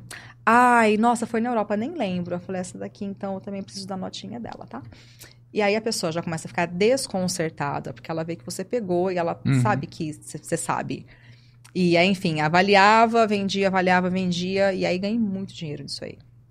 Só que chegou uma hora que meio que acabou, porque aí os outros brechós começaram a crescer muito, principalmente na capital, tipo São Paulo, Brasília e Rio de Janeiro, aí os caras estouraram. E Ribeirão era uma, uma, um lugar muito ruim para captar, porque as mulheres de Ribeirão, elas não se desfazem das bolsas caras, elas compram e guardam. A paulistana não, a paulistana ela tem o giro, porque lá tem gente muito mais rica que aqui. Uhum. Então comprou, deu um mês, lançou outra, ela passa aqui para frente e pega nova. Deu tal dia, lançou outra, passa para frente e pega nova. A, Brasile... a Ribeirão Pretana não. Ela tem aquela. Então começou a ficar mais devagar. Aí eu comecei a trabalhar só, só com encomenda, então só mais umas bolsas mais exóticas, mais difíceis de conseguir. Aí eu comprava em leilão, já comprei em leilão na Turquia, leilão no Japão. Japão era o que eu mais pegava. Pegava leilão no Japão, leilão de fora, mandava para mandava os Estados Unidos, aí eu ia para lá, trazia, mas trazia uma quantidade pequena, tipo três. Mas valia muito a pena trazer três. E, e, aí eu parei e aí eu comecei com os bores depois, porque aí foi a hora de parar. Eu falei, não, o negócio tá. Não tô captando tanto e não posso mais ficar viajando para trazer. Porque aí a viagem começou a ficar cara também, começou a viajar com milha, né? Eu fico imaginando Sim. Ribeirão Pretano olhando. Você falou duas coisas. Ah, ai, vou brabo! É. eu vim pra cá, não tenho onde usar essas roupas aqui. Não tem esse nível em Ribeirão Preto. Eu já tô imaginando a, a Fiuza já descabelando, cara. O Alphaville tá doido uma hora dessa. Olha, hoje até que. E a outra teria... Ribeirão Pretana guarda a bolsa. Não, e yeah, é, mas porque não são duas verdades. São duas verdades. Ó, oh, pra você ter ideia, eu fui numa festa uma vez que tava o governador de Nova York. O governador de Nova York não é o prefeito de Ribeirão Preto, ele é o governador de Nova York. Você percebe que é um nível diferente de festa, entendeu? Então, realmente, eu não tinha onde usar sapato de 5, 10 mil reais. Um sapato. Você andar no, na 9 de julho, hum. paralelepípedo. Realmente, você o volta... prefeito não merece. você, volta, você volta até sem pé. Não tem como. Não, e outra coisa, aqui você sai com uma bolsa de que hoje custa 40 mil reais. Você vai no banheiro, você tem que levar a bolsa sim, junto é, com você. Tá louco. Você não pode deixar na, na, na, mesa. Então, por que, que eu vou sair com um negócio que vai me atrapalhar à noite? Sim. Então, eu me desfiz de muitas, tenho muitas ainda, mas foi a melhor coisa que eu fiz. Me desfiz, juntei dinheiro, papapá. Aí hoje eu investi em outra coisa, as bolsas que eu não usaria. Viu aí, prefeito? Você não merece um sapato, prefeito. Você não é digno de um, de um sapato feminino. Daí, com, com esse retorno que você teve, você iniciou o seu negócio atual, que foi o que também o body. Fez sucesso aí. Ah, os bodies, eu tenho paixão pelos bodies. É, é uma coisa dinâmica, diferente. Eu amo minhas clientes. Amo, amo, amo. Espero que algumas delas estejam assistindo. Tem umas, assim, que fizeram muita diferença, que estão com a gente desde, desde sempre. A Dani, é, minha amiga, aquela que me viu falando, ai, a caçamba, ai, um gato. Essa minha amiga, ela é minha amiga desde os 15 anos de idade. E uma vez ela me chamou e falou assim, Sam, ela viu que eu tava fazendo body. Eu, eu tinha, tipo assim, 10. Aí tinha que vender uns dois, três para ter dinheiro para comprar. O... Porque, na verdade, o dinheiro das bolsas eu não investi nisso. Eu investi em imóvel. Hum. Porque é, era, era um valor alto. é, essa minha amiga falou assim, Sam, posso vender seus bores? Eu falei, ah, pode, pega aí, né? Aí ela foi lá, pegou um, alguns, me chamou depois uns três dias, falou assim, ó, vende seis. Eu falei, seis? Porque assim, eu vendia um, vendia um. Eu tava, eu tava de boa, né? Ela falou assim, seis para uma cliente só. Eu falei, ai, essa amiga aí tem potencial, hein? aí ela queria abrir uma loja de roupa. Porque aí eu postava os bores e aí a cliente falava assim, ai, mas e a parte de baixo? É sua. Aí quero comprar. E aí a gente não tinha. Aí um dia a gente juntou um dinheiro. Aí ela falou, vamos abrir uma loja? Eu falei, ah, vamos. Aí fomos para São Paulo, fizemos uma compra ali. E a gente iniciou levando nas casas, né? Como a famosa sacoleira. Toda, uhum. A maioria das mulheres que começam a vender roupa começa assim, né? Vende para conhecido tal. E aí as clientes foram percebendo a qualidade, que era uma coisa superior e tudo mais. E a minha costureira é a Ilza, né? A Ilza Ju, as meninas. E a Ilza acreditou em mim. Você perguntou se eu era estilista. Eu nunca fui estilista, eu faço um rabisco e a Ilza me entende. Ela entende. Ah, ela, ela entende. me entende. ela me entende e capricha ainda no entendimento. Ela consegue captar o que eu quero.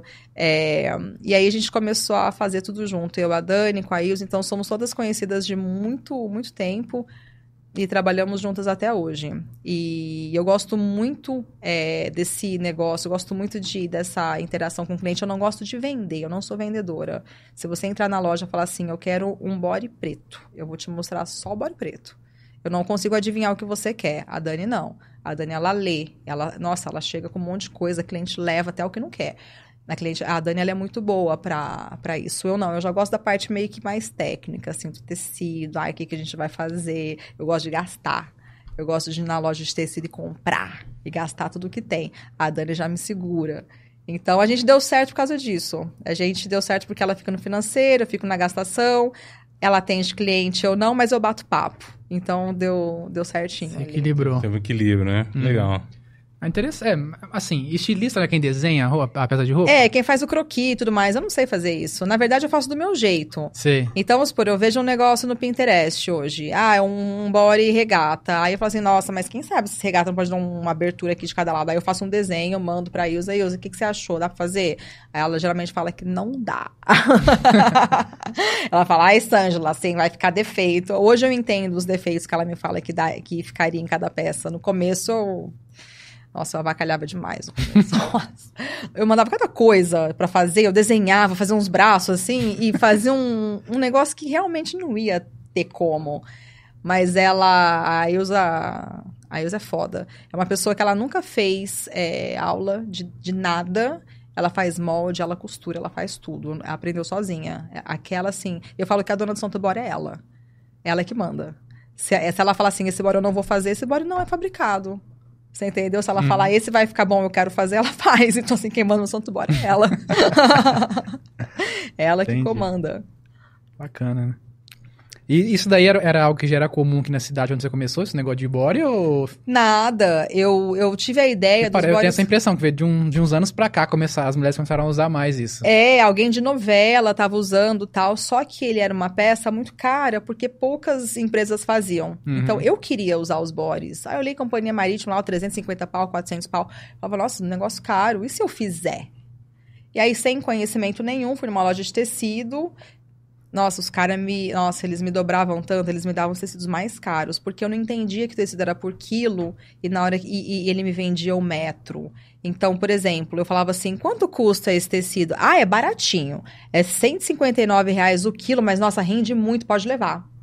Eu falava, vai, tá bom, mas eu não sabia. Hoje eu sei. Não, esse é 159,90 o quilo? Você tá louco? Já tem Abaixa, É, aí você vai aprendendo, aprendendo. Eu, eu já cortei muitas peças também no ano de pandemia. É, ano de pandemia, levei meu, levava meu foninho pro ateliê, porque não tinha nada para fazer, cidade toda fechada. Levava meu foninho, botava a Bíblia online, pegava. Eu fiz, eu cortei todos os biquínis da, da coleção de 2020, todos. Aí a Ju, a filha da Ilza, ela costurava e eu fui cortando. Então eu aprendi o corte também das peças, que não é só você chegar e cortar, tem a posição certa, direção certa. E aí você tem que aprender o seu negócio, né? Você tem que saber o que está fazendo. Para você reclamar ou você corrigir alguém ou você valorizar o trabalho de alguém, para você elogiar, você tem que saber se está bem feito ou não. Uhum. É, tem toda uma técnica, né, por trás desse tipo de trabalho, né? Muitas vezes a, a gente valoriza profissões mais que ganham mais, né? Como você falou, médico, uhum. engenheiro. Mas esquece, né? Por exemplo, uma costureira, um eletricista.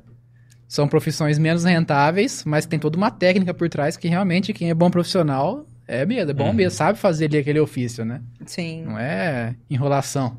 É, não, a Ilza faz com excelência. Ela merece todos os elogios. Ela é modelista, ela é costureira, ela fala os nãos, os sims, ela, ela é a chefe.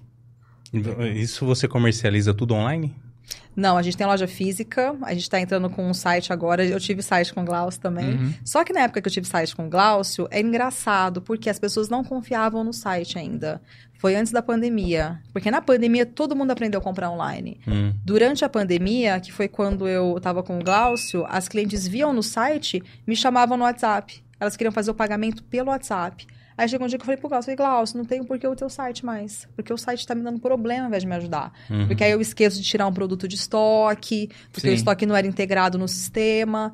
E eu falei, tá me atrapalhando. Eu falei, não vou ter mais. E hoje, a gente está voltando com o site, porque agora você tem que ter. Se você não está online, você não está em lugar nenhum. Uhum. Você não consegue. Essa é muito forte no Instagram também, né? É, Instagram. Vejo até pelo número de seguidores, pelas interações. É. O pessoal te acompanha bastante por lá, né? É, eu até deveria ser uma. Que nem você colocou ali, influenciadora, influencer. Eu até deveria cumprir um pouco esse papel de influenciadora, mas eu não consigo eu, eu não consigo, não na questão de comunicação, né? Comunicação, eu, tenho uma cliente, ela chama Priscila Veloso. Uma vez ela falou, Sângela, é, a sua dicção é excelente, ela é fono. Você uhum. recebe uma elogio uhum. da sua dicção de uma fono, é, né, outra coisa. Sua dicção é excelente, seu português é bom, tal, tal, tal. Fala mais. Só que eu acho que a influenciadora em si, é, a, a, a porcentagem maior do assunto dela é mostrar o que ela tem. O dia a dia. Mas é mostrar mais o que tem.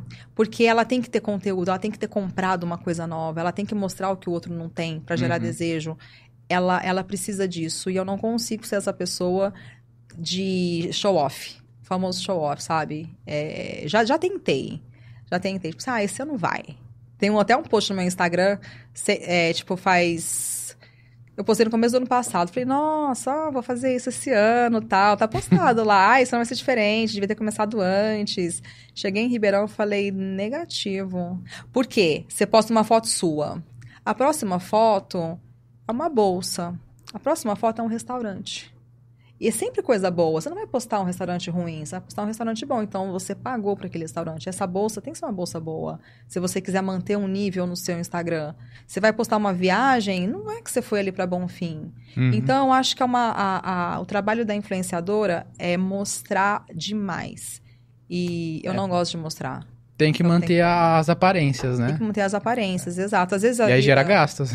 É, e eu não, eu não tô dizendo de super influenciadoras, tipo as maiores, Silvia Brás, Tássia Naves, isso é outro nível. Eu tô dizendo até de influenciadoras de Ribeirão Preto mesmo, ou da, da região. É, é, é, uma disputa de quem gastou mais aquela semana. E eu não consigo ser essa pessoa, não consigo mostrar. Várias uhum. meninas, quando eu faço story em casa, eu tenho uma prateleira de vidro, e eu acho que, eu, sei lá, tem umas 39, 40 bolsas de grife. Muita, muita, muita. E as meninas falam, nossa, pirei no seu armário de bolsa, no seu closet, faz uns vídeos aí pra gente ver. Eu falo, faço sim. Nunca fiz. Não consigo. Uhum.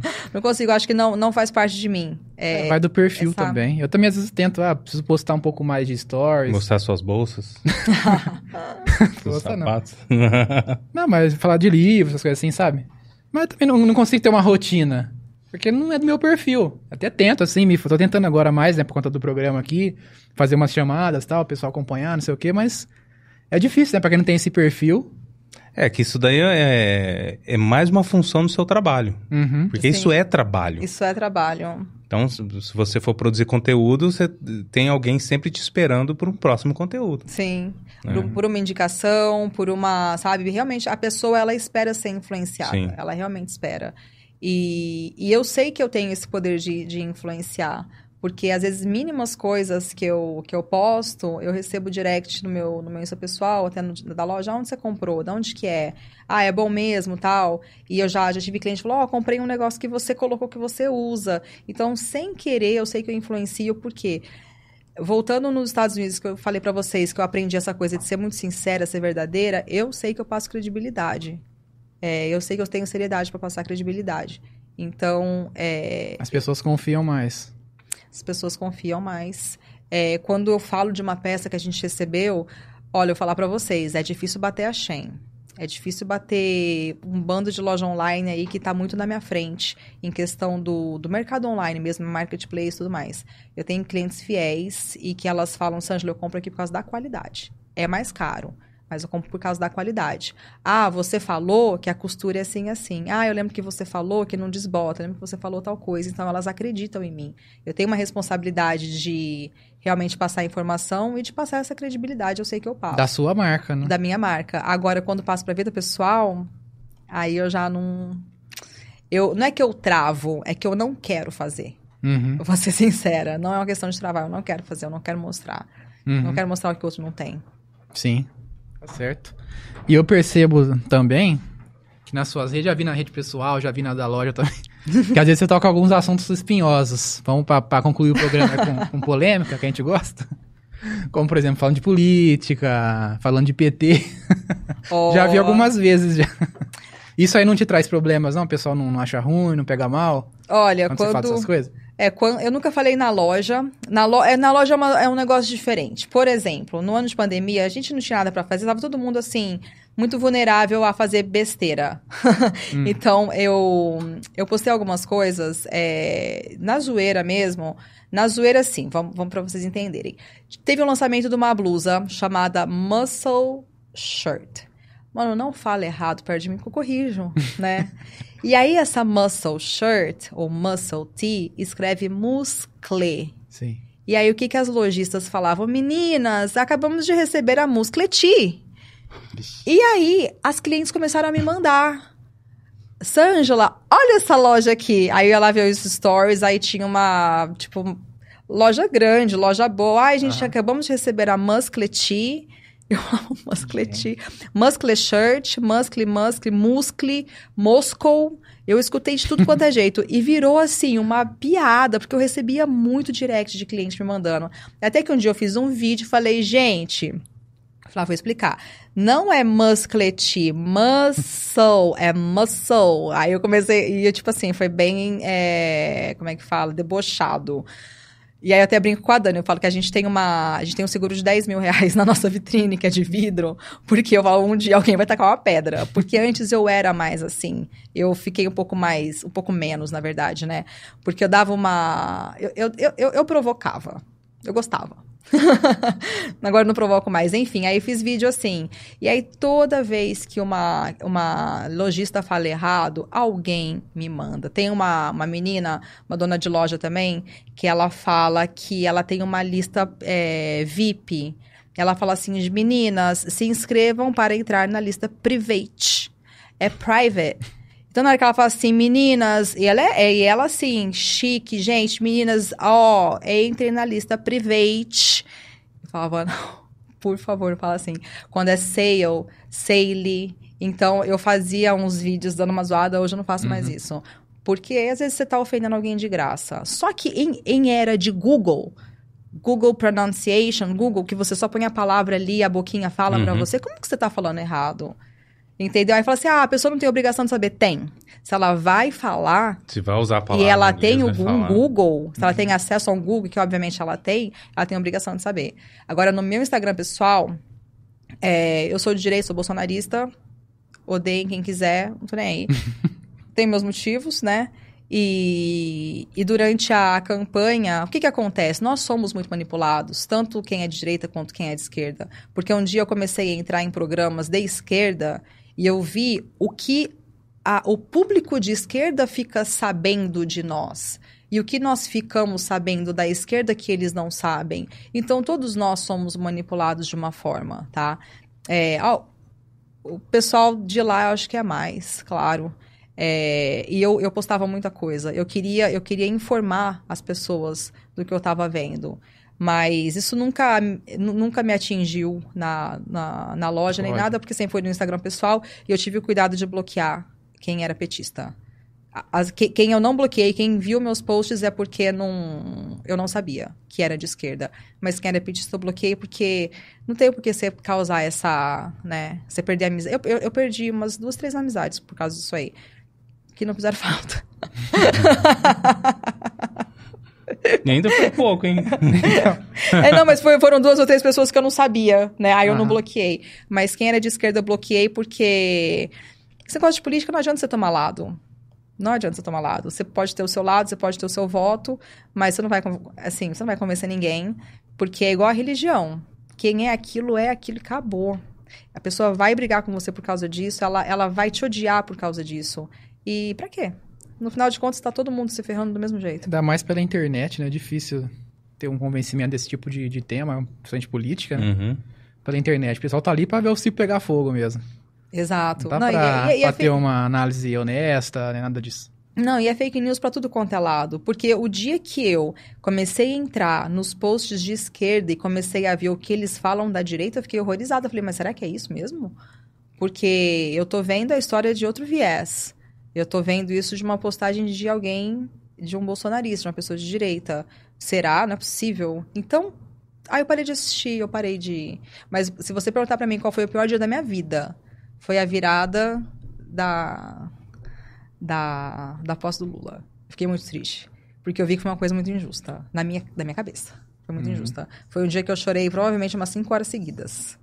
Eu não me contive. Foi um dia que eu fiquei, falei, não é possível. Não é possível porque eu acho que não foi justo. Mas enfim. É verdade. Agora, qual a sua opinião? Me botou na polêmica. A minha o quê? Política? não, é, nesse, nesse resumo que eu falei agora, assim, de, de não ser justo, do que, que você acha, você entrou na briga com alguém? Não, não. Eu acho que a última vez que eu tive discussão política na internet foi em 2014. Uhum. na época do, da S Dilma ainda. Uhum. Aí depois eu percebi que na, na, internet é difícil, é difícil ter uma discussão honesta, assim, as pessoas realmente estão interessadas em entender o, o ponto do outro e etc, né?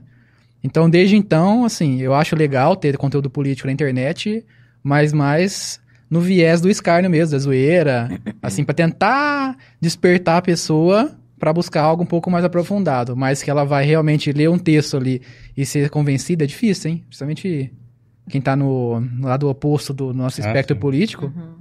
É muito difícil. Não, e não, não vale a pena de nenhuma forma nós comuns aqui. Não, realmente não vale a pena é, perder amizades e entrar em, em discussões. Sim. Realmente não vale a pena. É, qual que é o nosso objetivo? Eu, eu quero que o Lula faça o melhor governo da vida dele.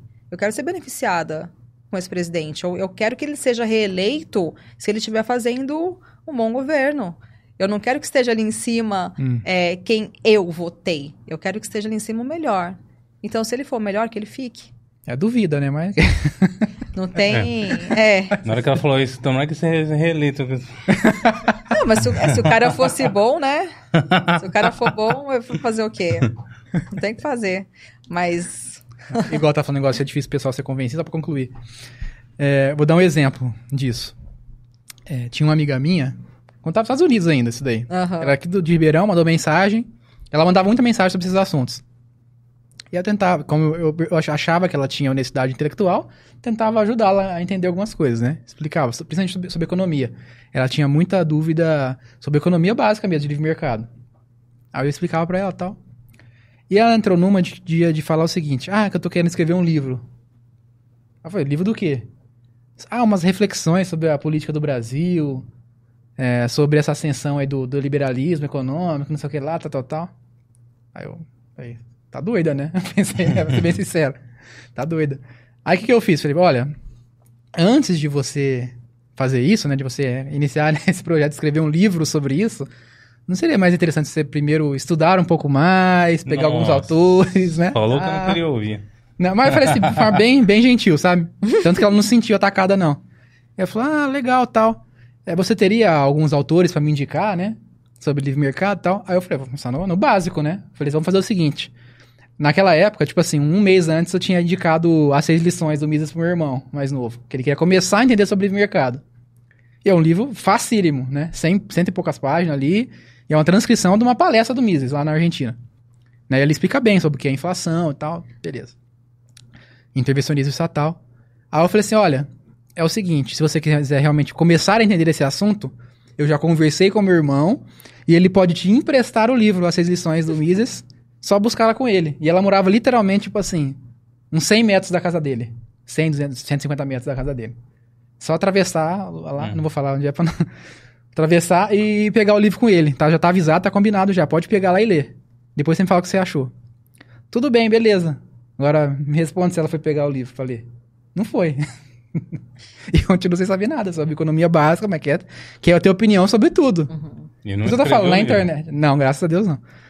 na internet o pessoal quer dar opinião de tudo, quer debater sobre tudo, mas não tem honestidade intelectual de realmente ir atrás. Assim, não, peraí. Intervencionismo estatal é, é bom ou é ruim? Por que, que é ruim? Por que, que o governo crescer tanto vai ser ruim para mim? Né? Quero entender uhum. isso daí. Né? Por que, que o meu, nosso dinheiro cada vez está perdendo mais poder de compra? Né? O que, que é inflação? É aumento generalizado de preço mesmo ou é o, o governo imprimindo dinheiro localmente para poder gastar e arcar é, a estrutura, né? Não, o povo não sabe nada disso e não quer ir atrás, mas quer falar na internet. Então, Sim. Por isso eu falo, não vale a pena ficar batendo boca na internet. Bom, eu, eu não acredito que o Lula vai fazer um bom governo. É, sinceramente eu não acredito, não acredito. também. Eu, eu tentei ser otimista no, não, pra é. encerrar. É, não, não, não acredito que, que, que, ele venceu as eleições de forma justa. Também não. Porque os fatos, a realidade não mostra isso. Uhum. Não, não, mostra, não tem nada que... Tá vendo? Ó, isso aqui é a popularidade do, do Lula. Por isso que ele ganhou. Não existe isso. Uhum. Né? Então, é, a gente deseja que faça um bom governo. É, porque é já que óbvio, tá ali, né? É já, já, que ele subiu a é. rampa. É um desejo. Por mais que eu não acredite que isso vai acontecer, mas eu desejo isso, entendeu? Mas, infelizmente, não, não, não é essa a realidade. É difícil, é difícil. É, quando, quando é, na, na época de eleição, eu acho que eu fiquei aquela pessoa meio que obcecada mesmo. Eu só assistia isso. E o TikTok, assim, ó, quanto mais você assiste, mais ele te manda. Nossa, ele deita e rola, né? É, você verdade. passa 4, 5, 6 horas assistindo isso. No dia que tomou posse, eu tava na Bahia, coloquei o celular na janela para pegar a internet, eu fiquei assistindo e eu fiquei chorando. Eu falei, não é possível. Mas não foi tipo assim, ah, porque ele ganhou. Foi, mas foi porque ele não ganhou. Entendeu? Foi porque ele não ganhou. Se ele tivesse ganho. Supostamente. Sim. Não, não, ela tá dizendo, se tivesse sido justo. Tô brincando, né? mas com um pouquinho de verdade. Né? Mas. Mas ok, paz passou, vamos lá, bola pra frente. Ai, ai. É, vamos taxar a gente de democrático. É. Né? E o problema não é o Brabo, não. O Brabo é gente boa. Ele assiste o programa aqui e tal, vai dar não. o pitaquinho dele lá, faz o react. O problema é o outro Brabo lá, o Brabo careca. É. Esse, e, esse, e esse aí, rapaz. Esse é bravo de verdade. E esse aí já tá com o meu nominho lá. Ah, é verdade. É, então. É isso também. Então, o olho de Tandera tá assim já no Michael. É. Tá anotado então... lá. Você sabia disso? Não. Que não... Que eu não entendi a piada. É piada interna? Não. Não, é interna nada. Não, é... É externa? é, não, é real mesmo. É de verdade. Você olhar lá no... Qual que era mesmo? É a CPMI da, da, das fake news. Ah, sério? Sério. É, porque assim, eu, tra eu trabalhei com, com um deputado estadual.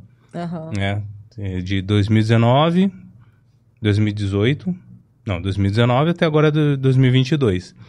E a Joyce levou lá uma galera, um monte de nome para a CPMI para falar que existia uma milícia digital. Gabinete ah. do ódio. Gabinete do ódio. Uhum. Né? Ah. E um dos nomes que estava lá era o meu. Uhum. Né? Então, até esses tempos, estava querendo ressuscitar essa tal da CPMI aí para... É, não é para fazer a investigação coisa nenhuma, não. É para prender quem está no meio, no meio uhum. disso. Né? Então, se você que está me assistindo aí, se você pesquisar lá Maicon Tropiano no Google, vai ver lá. É, CPMI das fake news, milícia digital, é, qualquer busca e apreensão em Ribeirão Preto, essas coisas, viu? E eu não sou bandido, tá bom? É praticamente um mafioso, né? Exatamente. Se você pesquisar meu nome, você vai falar, nossa, quem que é esse cara? Né? O que, que essa moça tá sentada na mesa? Essa, essa... essa moça que a, o asfalto de Ribeirão Preto não merece o sapatinho dela. Exatamente. Ela tá só de olho na porta ali, achando que a PF vai bater qualquer hora. É, depois eu conto as historinhas da PF. É, como, como que eu esperava a PF em casa. É, foi, uma, foi uma época dura, chata pra caramba, tensa, né? Mas Tá bom, passou. E o pior, né? Sem cometer crime. Sem cometer crime. Isso que é o mais revoltante, mas... Exatamente. É o Brasil, né, gente? Deixa eu ver se tem mais algum comentário aqui na live pra, pra encerrar.